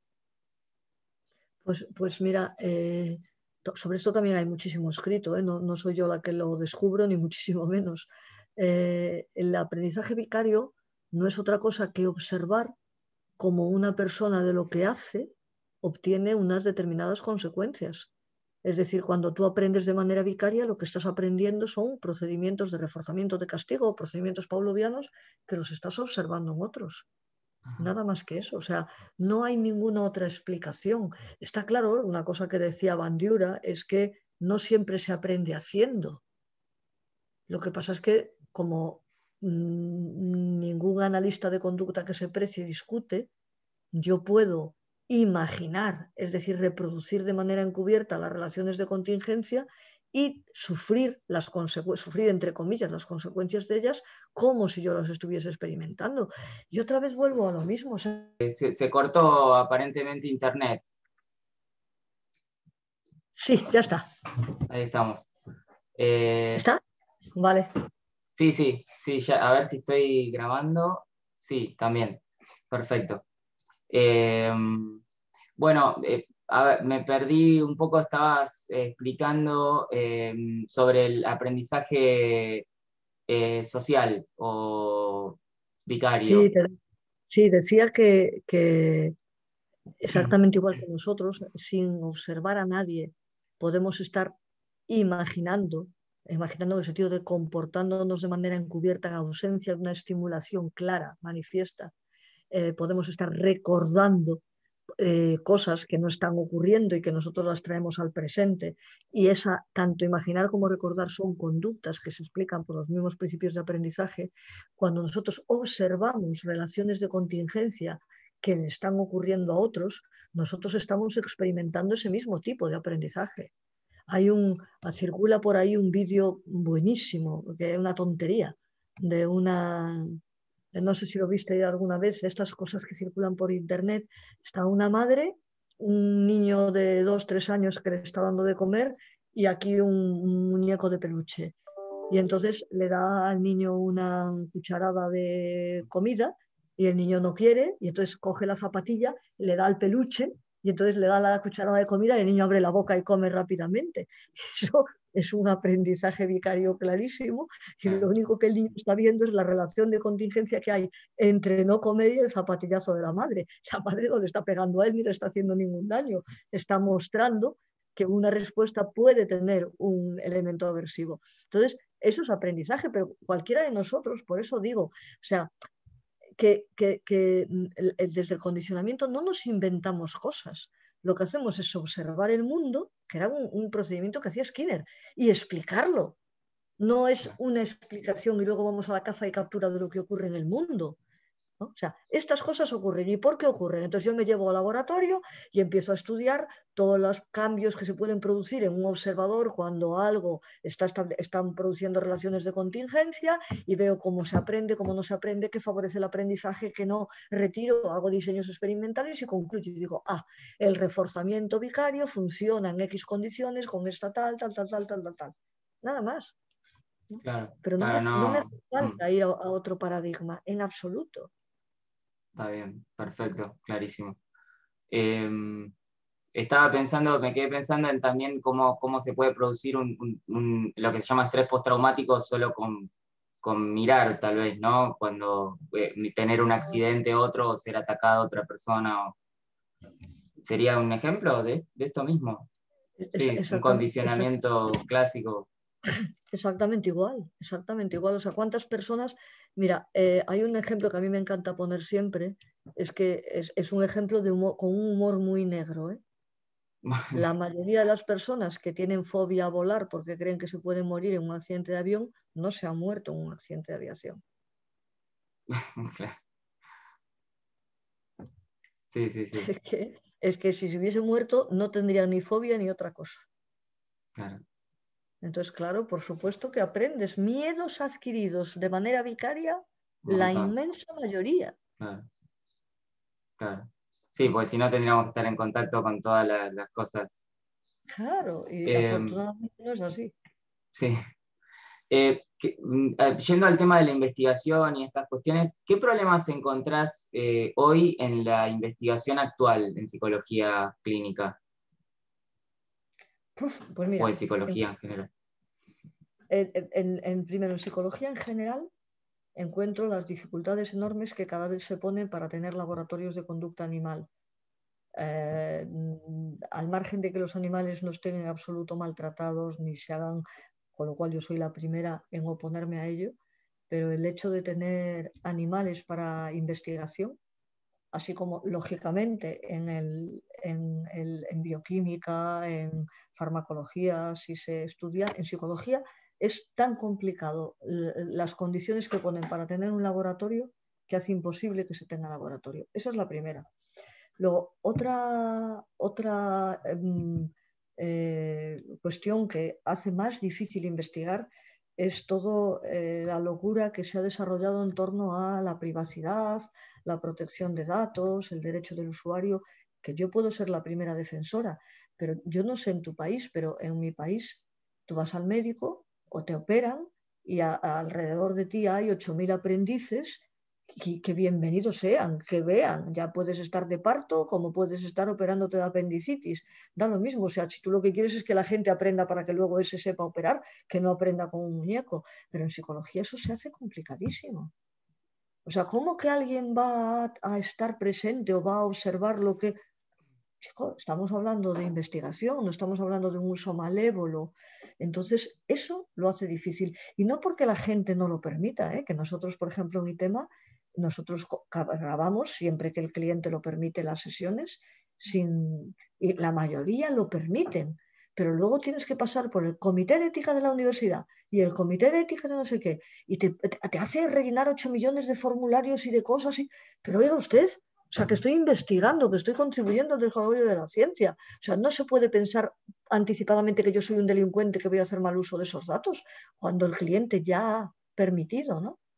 Entonces, creo que todo eso dificulta la experimentación, las dificultades de experimentación animal y en clínica concretamente, en, clínica o incluso para pasar cuestionarios. O resulta que para pasar un cuestionario tienes que garantizar 8.000 veces el anonimato y poner claves para... o sea, es tan difícil el procedimiento que mm, es difícil que cualquiera lo haga. Entonces, eso lo hace complejo. Lo, estamos en un mundo donde parece que tienes que demostrar que eres inocente antes de que des la más mínima muestra de culpabilidad y es, es muy, muy pesado y mucha gente desiste o hace explicaciones, hace eh, estudios tontos en psicología. ¿eh? No pasa en otras disciplinas a las que no se exige todo esto. Claro. Y respecto de, ya que mencionaste el, grupo de investigación que es ACOBEO, ¿no? El, ¿qué, qué método, ¿Podrías comentar brevemente qué método, metodología utilizan eh, y cómo se diferencia de las... Eh, de paso después te pregunto si, podemos continuar con la otra pregunta de cómo se diferencia de los estudios de tipo estadísticos o los llamados gold standard ¿no? en, en salud mental. ¿Cómo, ¿Cómo, si pudieras hacer esto, la explicación de lo que ustedes trabajan y la diferencia con lo otro y bueno, básicamente. Eh, sí, sin ningún problema. yo, si quieres, empiezo por la diferencia, porque es que no se parece nada. Mm. Es decir, nosotros trabajamos, lo que hacemos en Acobeo es trabajar con sesiones, las sesiones que tienen los terapeutas normalmente las grabamos, sin ningún tipo de intervención, sin ningún tipo de instrucción al terapeuta. El terapeuta no sabe, ni el cliente, para qué es lo que se va a utilizar su grabación, o sea, no sabe nada él actúa, actúa, eh, actúa en el sentido de no de actuar de teatro, sino de actuar de acción, de, hacer su, actividad profesional. Y luego con esas grabaciones, nosotros lo que hacemos es, entendiendo que cualquier interacción conductual es una secuencia estímulo-respuesta, estímulo-respuesta, estímulo-respuesta infinita, lo que hacemos es estudiar la posible funcionalidad de esos estímulos y esas respuestas, pero a posteriori. Y con todo eso, lo que hacemos son estudios de muchos tipos, depende de lo que queremos estudiar. O sea, nosotros categorizamos esas secuencias y como siempre que se trabaja eh, desde la perspectiva observacional, tú primero categorizas de manera morfológica y luego ves si esa morfología cumple esa función. Es decir, si un terapeuta le está diciendo a un cliente en varias ocasiones, ah, pues muy bien, lo estás consiguiendo, etcétera, imagínate. Entonces ponemos, esto es un potencial reforzador. Nosotros comprobamos después que determinadas respuestas con una morfología efectivamente incrementan a consecuencia, después de, o sea, va incrementando una vez que están sometidas a esa relación con el muy bien, lo estás consiguiendo, etcétera, lo que comprobamos es que efectivamente esas palabras están funcionando como reforzadores. ¿Me entiendes? Eso por ponerte el ejemplo más trivial. Lo hacemos así con todas las funciones, con la función de castigo, la función de reforzamiento, con la función de discriminativo, con extinción, con los emparejamientos paulovianos, con las variables disposicionales, una serie de frases que incrementan la probabilidad de que se dé una respuesta y también lo comprobamos. Entonces hacemos eso, las, las todas las eh, eh, lo que se llama ahora este conjunto de investigaciones gold standard que están ahí en el, en el máximo nivel, son eh, explicaciones sobre estudios, primero estudios de grupo, estudios pre-post, no se estudia la, el, la evolución individual, eh, o sea, no tienen absolutamente nada que ver con lo que nosotros hacemos, mm. que no quiero decir que no obtengan resultados que pueden tener cierto interés, pero no están estudiando el proceso de cambio, que es lo que hacemos nosotros, estudiar el mm. proceso de cambio. Claro. O sea, momento a momento, segundo, minuto a minuto, cómo se va dando esa interacción y qué función tiene. Eh, no si entra con tales síntomas y sale sin síntomas después de un protocolo determinado, ese tipo de cosas. No, no, claro, en absoluto. O sea, no es aplicar un protocolo y ver el cambio pre-post. No, no. Eh, lo que hacemos es ver qué ocurre y estudiamos distintas cosas. El valor del reforzador, el valor de las motivadoras, el valor de los emparejamientos, las, o sea, todo tipo de asociaciones funcionales. Con el tiempo vamos, vamos poquito a poco, claro, identificando y estudiando unas y otras pero no siempre es sobre lo que ocurre. O sea, realmente nuestro estudio inicial de la conducta verbal, nuestro estudio de las secuencias funcionales, nos puede servir para muchísimos estudios diversos según cuál de las funciones estemos analizando. Claro, y en ese sentido, ¿qué, resultados principales han obtenido o qué líneas de investigación han desarrollado? Entiendo que una ha sido la de formar terapeutas, eh, la de encontrar eh, escuché en alguna oportunidad que señalabas eh, y estuve mirando la, página sobre el tema del, de un terapeuta de excelencia o el terapeuta eh, experto sería o algo así, un terapeuta eficaz. Eh, sí, sí. Estamos, en eso estamos ahora, eso aún no está mm. avanzado. Ese es precisamente el proyecto en el que estamos ahora, uno de ellos. O sea, nosotros por ahora lo que hicimos, lo que está más consolidado, es comprobar que efectivamente se puede hacer un estudio funcional de la interacción verbal en terapia. Eso llevamos desde el año 2006, ¿eh? son mm. muchos años ya, y hasta que llegamos a decir efectivamente, o sea, este sistema sirve para, para, para, estudiar la funcionalidad de las verbalizaciones del terapeuta y sirve para estudiar el proceso de cambio en terapia, eso fue todos estos años. Y ahí estudiamos diferentes aspectos de esa interacción. Primero, lo que es una mera descripción, después la categorización de las posibles verbalizaciones del cliente, después el estudio de lo que se llamaba la reestructuración cognitiva como un proceso de encadenamiento y moldeamiento. Después pasamos al estudio de las instrucciones, como le dice el terapeuta al cliente que tiene que hacer cosas y de qué variables dependía que se cumpliese o no se cumpliese. Después estudiamos la motivación en terapia, en la utilización de frases, de palabras, de verbalizaciones que aumentan la probabilidad de que las cosas se den.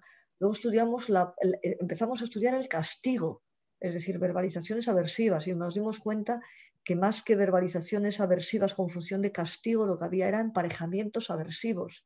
Es decir, no hacía falta que el cliente respondiese para castigar, sino que el propio cliente podría emparejar conductas del, del propio terapeuta, perdón, podría emparejar respuestas del cliente para conseguir que no se diese determinada conducta sin necesidad de que el cliente hablase o dijese aquello que tendría que ser eh, castigado.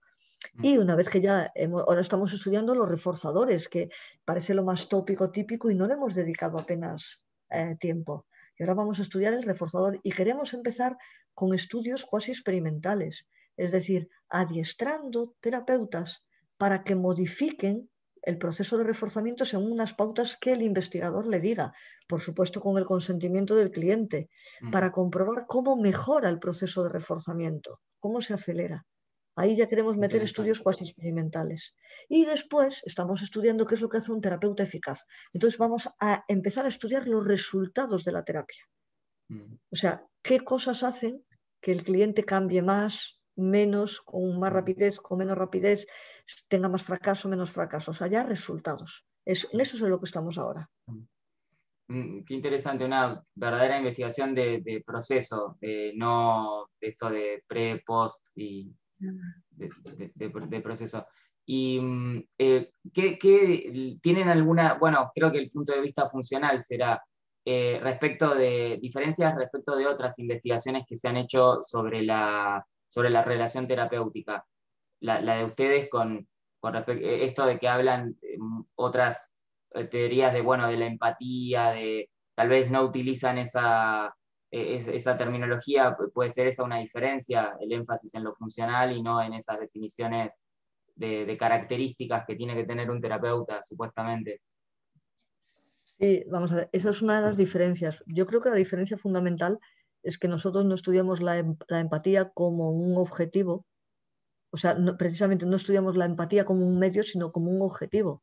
Es decir, el terapeuta hace cosas que consiguen esto que se llama empatía que es que el cliente se sienta cómodo, comprendido, etc. Entonces la empatía no es el medio, sino el fin. Y la empatía es una forma de hablar de un cambio a nivel emocional, a nivel verbal, etc.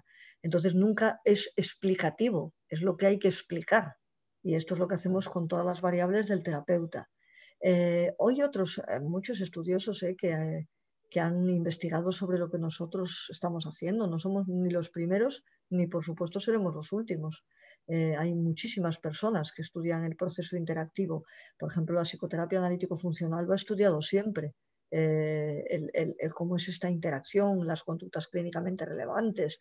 O sea, es una cosa que viene de antiguo y más antiguo todavía hay los estudios de Troax y gente así que ya estudiaban hasta la relación rogeriana eh, desde la perspectiva funcional. O sea, nosotros somos herederos de una tradición, ni la inauguramos ni por supuesto la terminaremos.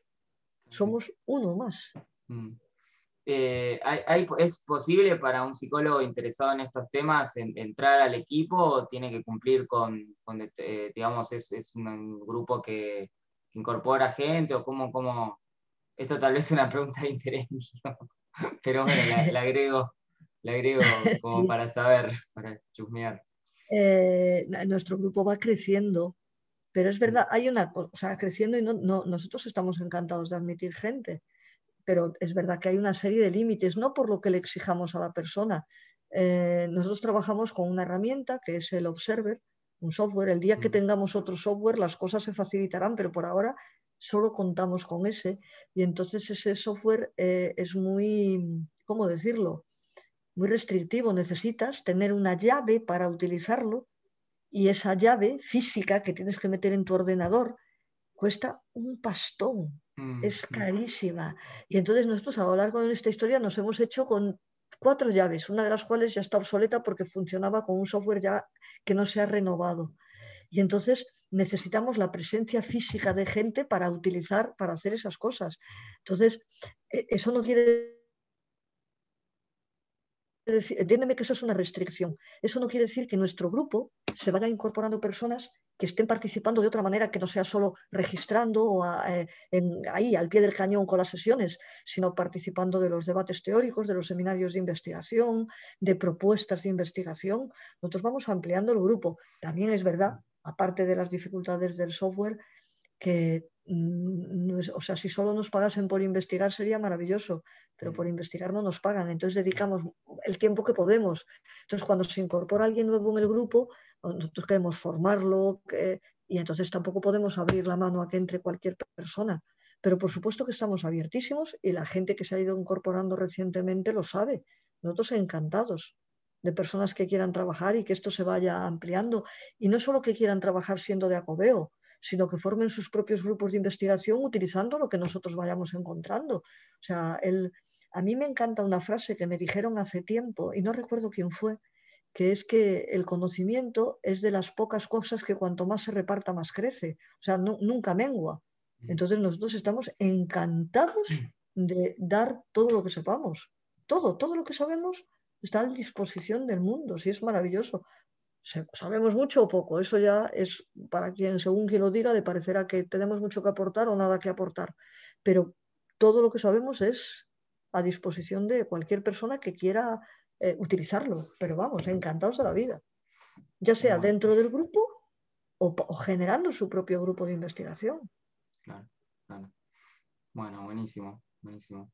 Em, te pregunto, voy, voy a algunas preguntas. Eh, me, acuerdo que en una oportunidad que, pude charlar eh, con vos me dijiste que los, manuales viejos me recomendabas más que los modernos. Bueno, fui a buscar alguno de ellos, eh, ahora estoy mirando un, poco uno de, este de la editorial Trillas, de, ahora no me, acuerdo del autor, pues se llaman todos parecidos el nombre. Pero me quedé pensando de, por qué eh, me hiciste esa recomendación en ese momento o haces frecuentemente esa recomendación. ¿Qué características tienen esos manuales de los 70 que se diferencian de los actuales por los cuales los lo recomendás? Porque son los manuales que explican el porqué de las técnicas, no que describen el procedimiento de aplicación de las técnicas. O sea, en esos manuales encuentras la, fundamentación experimental de los procedimientos de exposición, de incubación, de extinción, de discriminación. En los manuales posteriores solo es cómo tienes que hacer, pero no te dicen por qué. O sea, los manuales posteriores son fruto del modelo cognitivo-conductual, fruto de esa época donde la explicación era mera palabrería, no había una fundamentación experimental. Entonces, yo recomiendo a cualquier persona a todo el mundo que vaya a los manuales iniciales de la modificación de conducta y lo vaya con, con a sabiendas de que hay 60 o 50 años de distancia. Entonces, muchos de los problemas que se abordan hoy en día no tienen ningún sentido, incluso los términos que se utilizan están, mm, si no en desuso, incluso eh, condenados, ¿no? Mal vistos. Pero si eres capaz, claro, pues, tú si eres capaz de mm. dar ese salto y decir, oiga, estoy en 2021 y esto es del año 63, eh, mm, soy capaz de, adaptarme. A mí me encanta poner el ejemplo de Beck hablando de, los, de la reestructuración cognitiva y ojo, eh, Beck no es de los manuales que yo digo para leer, para informarte de las técnicas. Lo recomiendo para otras cosas, pero no para eso. Pero, por ejemplo, Beck, cuando habla de los errores lógicos, en los ejemplos que pone es, eh, vas en el ascensor y el ascensorista, y claro, la gente ahora dice, ¿quién es el ascensorista? Pues el ascensorista era el señor que movía la palanca para llevarte a los pisos. Entonces, si eres capaz de remontarte a esa época y entender lo que te está diciendo, vale. Si dices, es que ahora no hay ascensoristas, da lo mismo. Otro que mm. va en el ascensor, es, ¿me entiendes? Pues así, ah, con eso pasa igual. Hay un texto que, ni siquiera es de modificación de conducta, que es de, se llama Control de la conducta humana, que también se publicó en, Trillas, que mm. es de tres autores. Es Ulrich, eh, Ulrich Straknik y, Mabry, creo que es el otro. Eh, sí, Ulrich Straknik y Mabry. Ese libro es, es extraordinario. Son tres volúmenes, extraordinario y, o sea, cualquier estudiante ahora de último curso de carrera se pone a leerlo y no entiende nada. Nada. O sea, está años luz de lo que le están dando. Y control de la conducta humana. O sea, ¿cómo no se va a leer eso a principio de carrera si quieres entender por qué la gente cambia y por qué la gente se comporta como se comporta? Ah. No, no, no se lee e incluso eh, yo, eh, bueno, doy algo de clase en la, en la, facultad a nivel inicial y tengo algunos alumnos y yo le decía de algunos técnicos, me decía, pero Nico me decía, pero de 1950, 1960, como diciendo, no voy a ponerme a leer eso eh, porque es muy viejo. Y yo decía, no, pero, o sea, como tampoco es que se ha inventado en tantas cosas, por ahí se dice de otra manera, pero las cosas son las, las mismas. Claro, pero eh, yo creo que la gente lo entendería, o los estudiantes lo entenderían mejor, mm. si empezasen primero con una historia de la psicología, ¿no? Mm. O sea, una vertiente histórica. ¿Qué ha pasado? ¿Cómo hemos llegado aquí?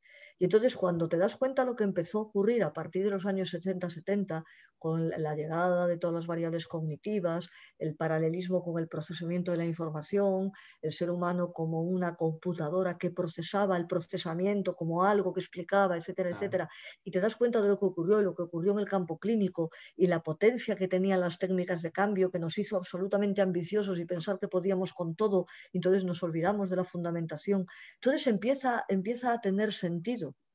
Y cuando ves que hay en la literatura en castellano, eh, escrita en castellano directamente, no traducida, eh, te das cuenta de que los manuales de los años 90, o sea, mm, son irrisorios, es, es, un sinsentido, es una cosa banal, es, una, receta de libros de recetas, o sea, no, no explican nada. Y entonces dices, uy, si esto es psicología, no, tiene que haber algo más. Entonces es cuando sientes el deseo de ir atrás y decir, vamos a ver, ¿por qué se llegó aquí? ¿Por qué se llega a decir que esto es esta técnica y que hay que hacer esto? ¿Qué explica que se haga esto? Entonces vas a los manuales anteriores y dices, claro, está ahí la explicación, está ahí. O sea, eh, sacan esta receta porque detrás hay todo esto. Pero si yo no sé lo que hay detrás, no me puede servir. Eh, sí, de, hecho me hiciste acordar eh, que hay una, bueno, de las técnicas que enseña, una era la práctica negativa, que creo que después se, conoció como reversión de hábitos, ¿no? Me, parece que se le cambió el nombre, pero estaba explicada que eh, la, estaba intentando entender, pero es, como que genera una, al repetirlo, genera una versión y entonces se genera un condicionamiento, pero explica el condicionamiento pavloviano que genera la repetición. Es muy interesante verlo, entendiéndolo, lo que está uno haciendo, ¿no? Claro, claro. Eh, bueno, eh, otras preguntas más de, corte clínico. Em, ah, primero te quería hacer una pregunta sobre la libertad que planteas en tu libro, el tema de que, o sea, ¿cuán libre es nuestra conducta? ¿Qué podemos elegir? Creo que desde el análisis de la conducta el concepto de libertad está muy, muy restringido y es, uno de los impactos más fuertes que a veces uno siente, pero bueno, uno se tiene que rendir ante ciertas evidencias, pero tal vez creo que a la gente le puede costar esto de pensar cómo entonces no soy tan dueño de mi conducta o de mi comportamiento como yo creía. Eh, pero vos decís que somos libres de elegir nuestras contingencias en tal caso. Eh, ¿es, así? Mira, eh, yo, es que esto la verdad es que a mí me gusta que me hagan la pregunta, pero siempre digo lo mismo, yo lo contesto, te lo digo. Eh, yo creo que la verdadera libertad es, en saber por qué te pasan las cosas y poder cambiarlas sabiendo la causa de las mismas. Es decir, el libre albedrío, el no saber de dónde vienen las cosas es la antítesis de la libertad. Cuando tu comportamiento está controlado por unas leyes que tú conoces y por tanto puedes adecuarte a ellas, esa es la libertad en estado puro. Mm. O sea, no es libertad el estar, ala, que no sé de dónde me va a venir, el puro azar. Eso no es libertad. Libertad es saber por qué y al saber por qué sabes cómo. Mm. ¿Me entiendes? O sea, para mí el, estudio de las leyes que controlan el comportamiento humano es la expresión máxima de la libertad. Mm. No, hay, no hay nada más allá. O sea, el decir que estamos a expensas de fuerzas que son azarosas, arbitrarias, que no sabes, eso no es un contexto de libertad. Mm. Libertad es poder predecir. Y al poder predecir puedes anticipar. Eso es libertad. Eh, por eso la, libertad que tenemos es la de conocer los principios de aprendizaje y aplicarnos a nuestra propia vida en tal caso. Exactamente. Pero, pero, está, pero no, no, hay tal cosa como la conducta libre en el sentido como lo piensan algunos de que yo soy libre y me comporto, eso no, no, no, no, eh, claro, tiene asidero. claro, pero es que a mí eso me parece, lo siento, un sinsentido. Tú eres libre y te comportas como quieres, el otro es libre y se comporta como quiere, y por tanto tú no puedes saber por dónde te va a salir el comportamiento del otro, con lo cual tu libertad en cualquier momento se queda cercenada por la libertad del otro. Mm. O sea, es que, eh, entiéndeme, si eh, vivimos en un mundo de caos donde todo va a chocar con todo y no sabemos por dónde vienen, yo ahí creo que eso lo que genera es indefensión aprendida. Mm. En cambio, si tú sabes predecir y sabes anticipar, por lo tanto, y por tanto puedes hacer cosas para controlar eso que puede venir, yo eso lo llamo libertad absoluta. Está bien, perfecto. Em, las preguntas más clínicas son, un, psicólogo que sabe mucho de aprendizaje, eh, ¿necesita estudiar modelos de terapia, TCC, ACT, DBT, o con sus conocimientos de aprendizaje puede bastarle en la clínica? o los modelos de terapia le pueden aportar también? Eh, vamos a ver, los modelos de terapia lo que pueden aportar es la experiencia de, quien escribe sobre esos modelos, la experiencia clínica. Eh, las terapias con nombre, con marca registrada, son un sinsentido. O sea, porque estás haciendo protocolos de algo que se basa en leyes que son previas a esos protocolos. Entonces, conoce el origen de los protocolos. O sea, de alguna manera estas terapias de marca o de hoy en día incurren en el mismo defecto que estamos criticando a las terapias fruto del modelo cognitivo-conductual. Exactamente lo mismo. Entonces, yo creo que una persona que conozca bien el comportamiento humano y el análisis funcional de la conducta no necesita conocer estas terapias protocolizadas, no lo necesita. Pero es verdad que leer sobre ello, porque es gente la que las hace, que sabe de clínica y que estudia clínica, pues le puede ayudar en ese campo clínico, en esa vertiente más cercana a lo que, al punto de trabajo. Pero no porque lo requiera para ejercer, sino porque es un complemento. Es, que, o sea, realmente cuanto más sepas de todo, mejor. Pero sin, pensar que eso te aporta algo sobre cómo funciona el tratamiento psicológico te aportará pequeños truquitos, pequeñas estrategias, eh, cuestiones más del ámbito, eh, sí, aplicado que explicativo. Eh, perfecto. Sí, porque hay, hay algunos clínicos que tienen esta idea de, no, bueno, si es un trastorno alimentario, hay que estudiar eso específicamente, o si es una adicción, hay que estudiar una adicción, hay que y está todo como compartimentado en, eh, la división del DCM principalmente, ¿no? En la división de, los problemas psicológicos como, como trastornos. Y ahí es como que creen que existen todos fenómenos distintos, no como que responden a, los mismos principios. Claro, eh, entendido así, hay que hacer varios tipos de posgrados o de cursos o de formaciones eh, distintas, pero en realidad todas se explicarían por lo mismo, ¿verdad? Todas, todas esas conductas que llamamos trastornos o problemas psicológicos. Sí, sí, vamos a ver, la, la etiquetación no lleva a ningún sitio, todo lo contrario, es nefasta.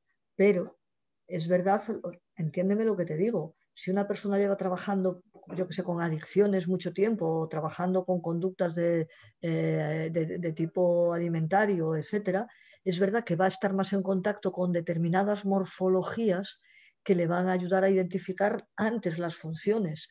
Entonces, efectivamente, el, el, conocer de un campo y leer sobre personas que han trabajado sobre ese campo te puede ayudar a acercarte al fenómeno clínico con más facilidad. O sea, que está, está bien, pero no tienes que formarte en alimentación o formarte en adicciones o formarte en depresión como si el conocimiento fuese diferente al de otras etiquetas, no, pero es verdad que si una persona que está especializada en trastornos de la conducta alimentaria y por tanto ha visto muchos casos de esas características en cuanto a la morfología que toman determinados comportamientos que aparecen en personas que tienen algún tipo de problema de alimentación, pues te va a ayudar, te, aclara el campo, ya no, mm, no, no, tienes que ir tú poco a poco identificándolo, te ayuda, acelera el proceso, no sustituye, acelera. Mm.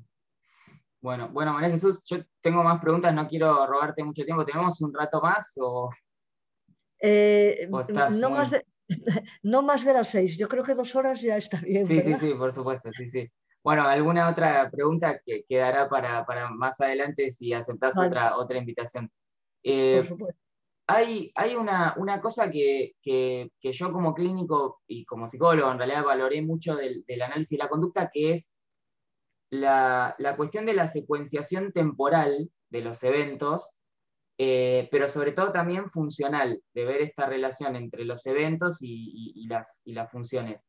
Y comparando con, eh, con, los modelos cognitivos conductuales o incluso con el Exaflex que se muestra ahora del modelo de ACT, que vos lo mencionás en tu libro, eh, parece que la parte temporal en realidad ya no está presente, porque si uno ve, por ejemplo, el modelo de, ansiedad general de Beck, eh, sí está el evento gatillo, digamos que pero forman todos esos gráficos que, ya no son como uno atrás del otro, sino que son como, como una cosa va para arriba, una flecha va para abajo, uno no sabe qué está primero, qué está después, qué función tiene cada cosa.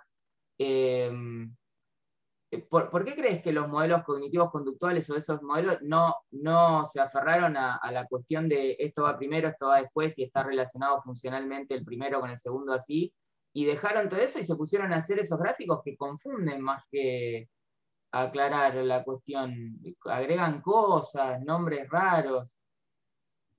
Claro, pero. ¿Te parece? ¿Estás de acuerdo con esto que digo? Total, totalmente de acuerdo, pero yo creo que la explicación está en que tú piensas que para un analista de conducta, cualquier fenómeno psicológico está al mismo nivel. Es decir, no hay niveles en la conducta, no hay algo que esté más profundo que otro, no hay algo que explique otra cosa, sino que son relaciones que se establecen entre elementos que están al mismo nivel, al mismo. Y sin embargo, tanto para los cognitivo-conductuales como para, aunque no lo reconozcan, en su discurso se ve, en la ACT, por ejemplo, es como niveles. Entonces, claro que ponen eh, gráficos donde una cosa superior, no temporal contiguamente, sino de índole superior, explica una cosa que está inferior en el sentido de que es producto de, pero no producto porque una vaya antes de otra, sino porque una es más simple que otra. La cognición explica la emoción, el pensamiento explica la acción, etcétera, etcétera. Entonces, esto es lo que hace que, que algo que es una secuenciación de elementos que están todos al mismo nivel y lo que varía es eh, el tiempo en el que cada uno ocurre, al convertirlos en, una, algo jerarquizado, en una estructura jerarquizada, pierden toda lógica. Y entonces, claro, lo jerárquico no está considerando el nivel temporal, sino el nivel de complejidad explicativa. Y ahí es en contra del análisis de la conducta, pero por completo en contra. Claro, y complica muchas veces la intervención porque uno no sabe qué atacar primero o en qué focalizarse porque no sabe cómo está relacionado una flecha con la otra o un elemento con el otro, sino que, bueno, me ha pasado eh, eh, cuando eh, después de leer tu libro y de ir tratando de aplicarlo, porque también lo, lo interesante es intentar aplicarlo, que la, confusión charlando con colegas es eh, tremenda al tratar de interpretar algo, porque no, no, tienen justamente lo de la secuenciación ni lo de las funciones, entonces todo se confunde con todo, no saben qué está causando qué, o, qué variable afecta cuál, cuál va primera, cuál va después. Eh, pero bueno, eh, cada vez hay, más modelos de esos. sí, es, es o sea, Uy, se, cortó, se cortó, María Jesús. más compleja e impedir no, no ayuda. No sé si, Nicolás, te has vuelto a quedar bloqueado. Se, se, cortó, se cortó un segundito. Eh, me, dijiste algo, si no lo pude escuchar, perdón. No, decía que el hecho de jerarquizar la conducta y poner mm. niveles superiores más complejos que explican niveles inferiores y no hablarlo todo, no entender todo como un único nivel conductual con distintas morfologías, hace desde luego muchísimo más difícil entender el comportamiento humano y lógicamente te lleva a utilizar variables inferidas, donde las de índole superior se infieren de, las de la índole superior se infieren de las inferiores. Y eso va en contra, es, una visión dualista del comportamiento, es una, algo que es anticientífico. Entonces, claro que es más complejo, claro que dificulta la utilización de variables funcionales y la explicación en términos funcionales y la introducción de estas variables intervinientes que median entre las cosas que ocurren y que están ahí interviniendo en la nada, ¿no? No, en el tiempo, sino en el espacio, cuando el espacio no tiene sentido para lo psicológico, ¿no? porque no tiene materia. Claro, claro. claro son relaciones. Eh, la última pregunta, María Jesús, pues no, te quiero quitar más, tiempo del que me decías. ¿Qué consejos le darías a, un estudiante de psicología, que muchos siguen la, página que, tengo, o recién graduados, o psicólogos también clínicos en general, si tuvieras que darles un, consejo, una, decirles algo.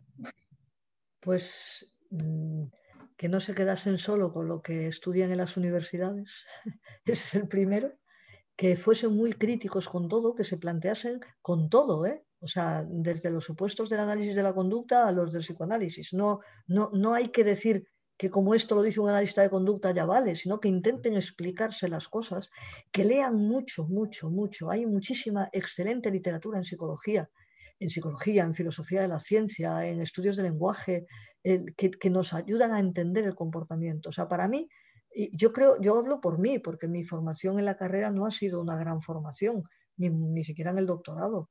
Eh, el doctorado tampoco. ¿Eh? En el doctorado tampoco eh, sentís que no, no, no, en mm. cuanto a formación, no. El doctorado me enseñó a investigar, pero no me dio formación eh, ah. teórica acerca de lo que es la psicología. Eh, entonces, yo, les, yo los animo a, leer, a leer, a leer y a ser críticos, pero críticos con todo, con lo que dicen los libros, con lo que dicen las personas, con las que escuchan en las conferencias, a plantearse cosas y a, reflexionar, porque efectivamente, o sea, la psicología es un campo muy confuso, muy, muy confuso, no se sabe bien.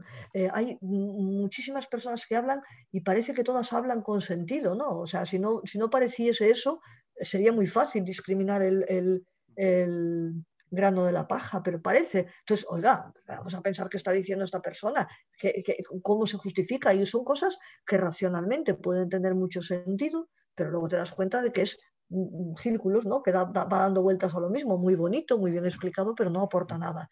Y luego que, se, que aunque sean, mm, se dediquen al mundo aplicado, que vayan al mundo experimental. O sea, es algo que si la carrera de psicología fuese una carrera sólida, Mm, yo no le diría esto a un psicólogo profesional que vaya a la experimentación, pero como se carece de ese conocimiento durante la formación de la carrera, yo le digo a cualquier persona que empiece que vaya a lo experimental, que conozca lo que se hace en lo experimental, porque de esa manera le será muchísimo más fácil entender que esto se lo tendrían que haber estudiado en la universidad, sí, pero como no se estudia, aunque estés en el mundo aplicado, vete a lo experimental. Eso le diría a lo teórico, a lo filosófico y a lo experimental. Y eso le clarificará absolutamente el, proceder en, el ámbito aplicado, ya sea clínico, educativo, de recursos humanos, lo que sea. Bueno, bueno, buenísimo. Bueno, María Jesús, eh, nada, te, libero, ya eh, te he aprovechado mucho tiempo, te he quitado. Eh, muchísimas gracias por, tu tiempo, me clarificaste un montón de cosas. Me quedan más preguntas, pero las voy a hacer en otro momento, porque bueno, en, en, otra ocasión. Así que bueno, muchísimas gracias y después voy a publicar esto en, el YouTube, que es donde me permite más espacio para subirlo, y si querés te lo comparto. O, me encantará. O, bueno, lo voy a tener ahí compartido. Bueno, muchísimas gracias, ¿eh? muy, muy amable ha sido. Hasta luego, buena tarde.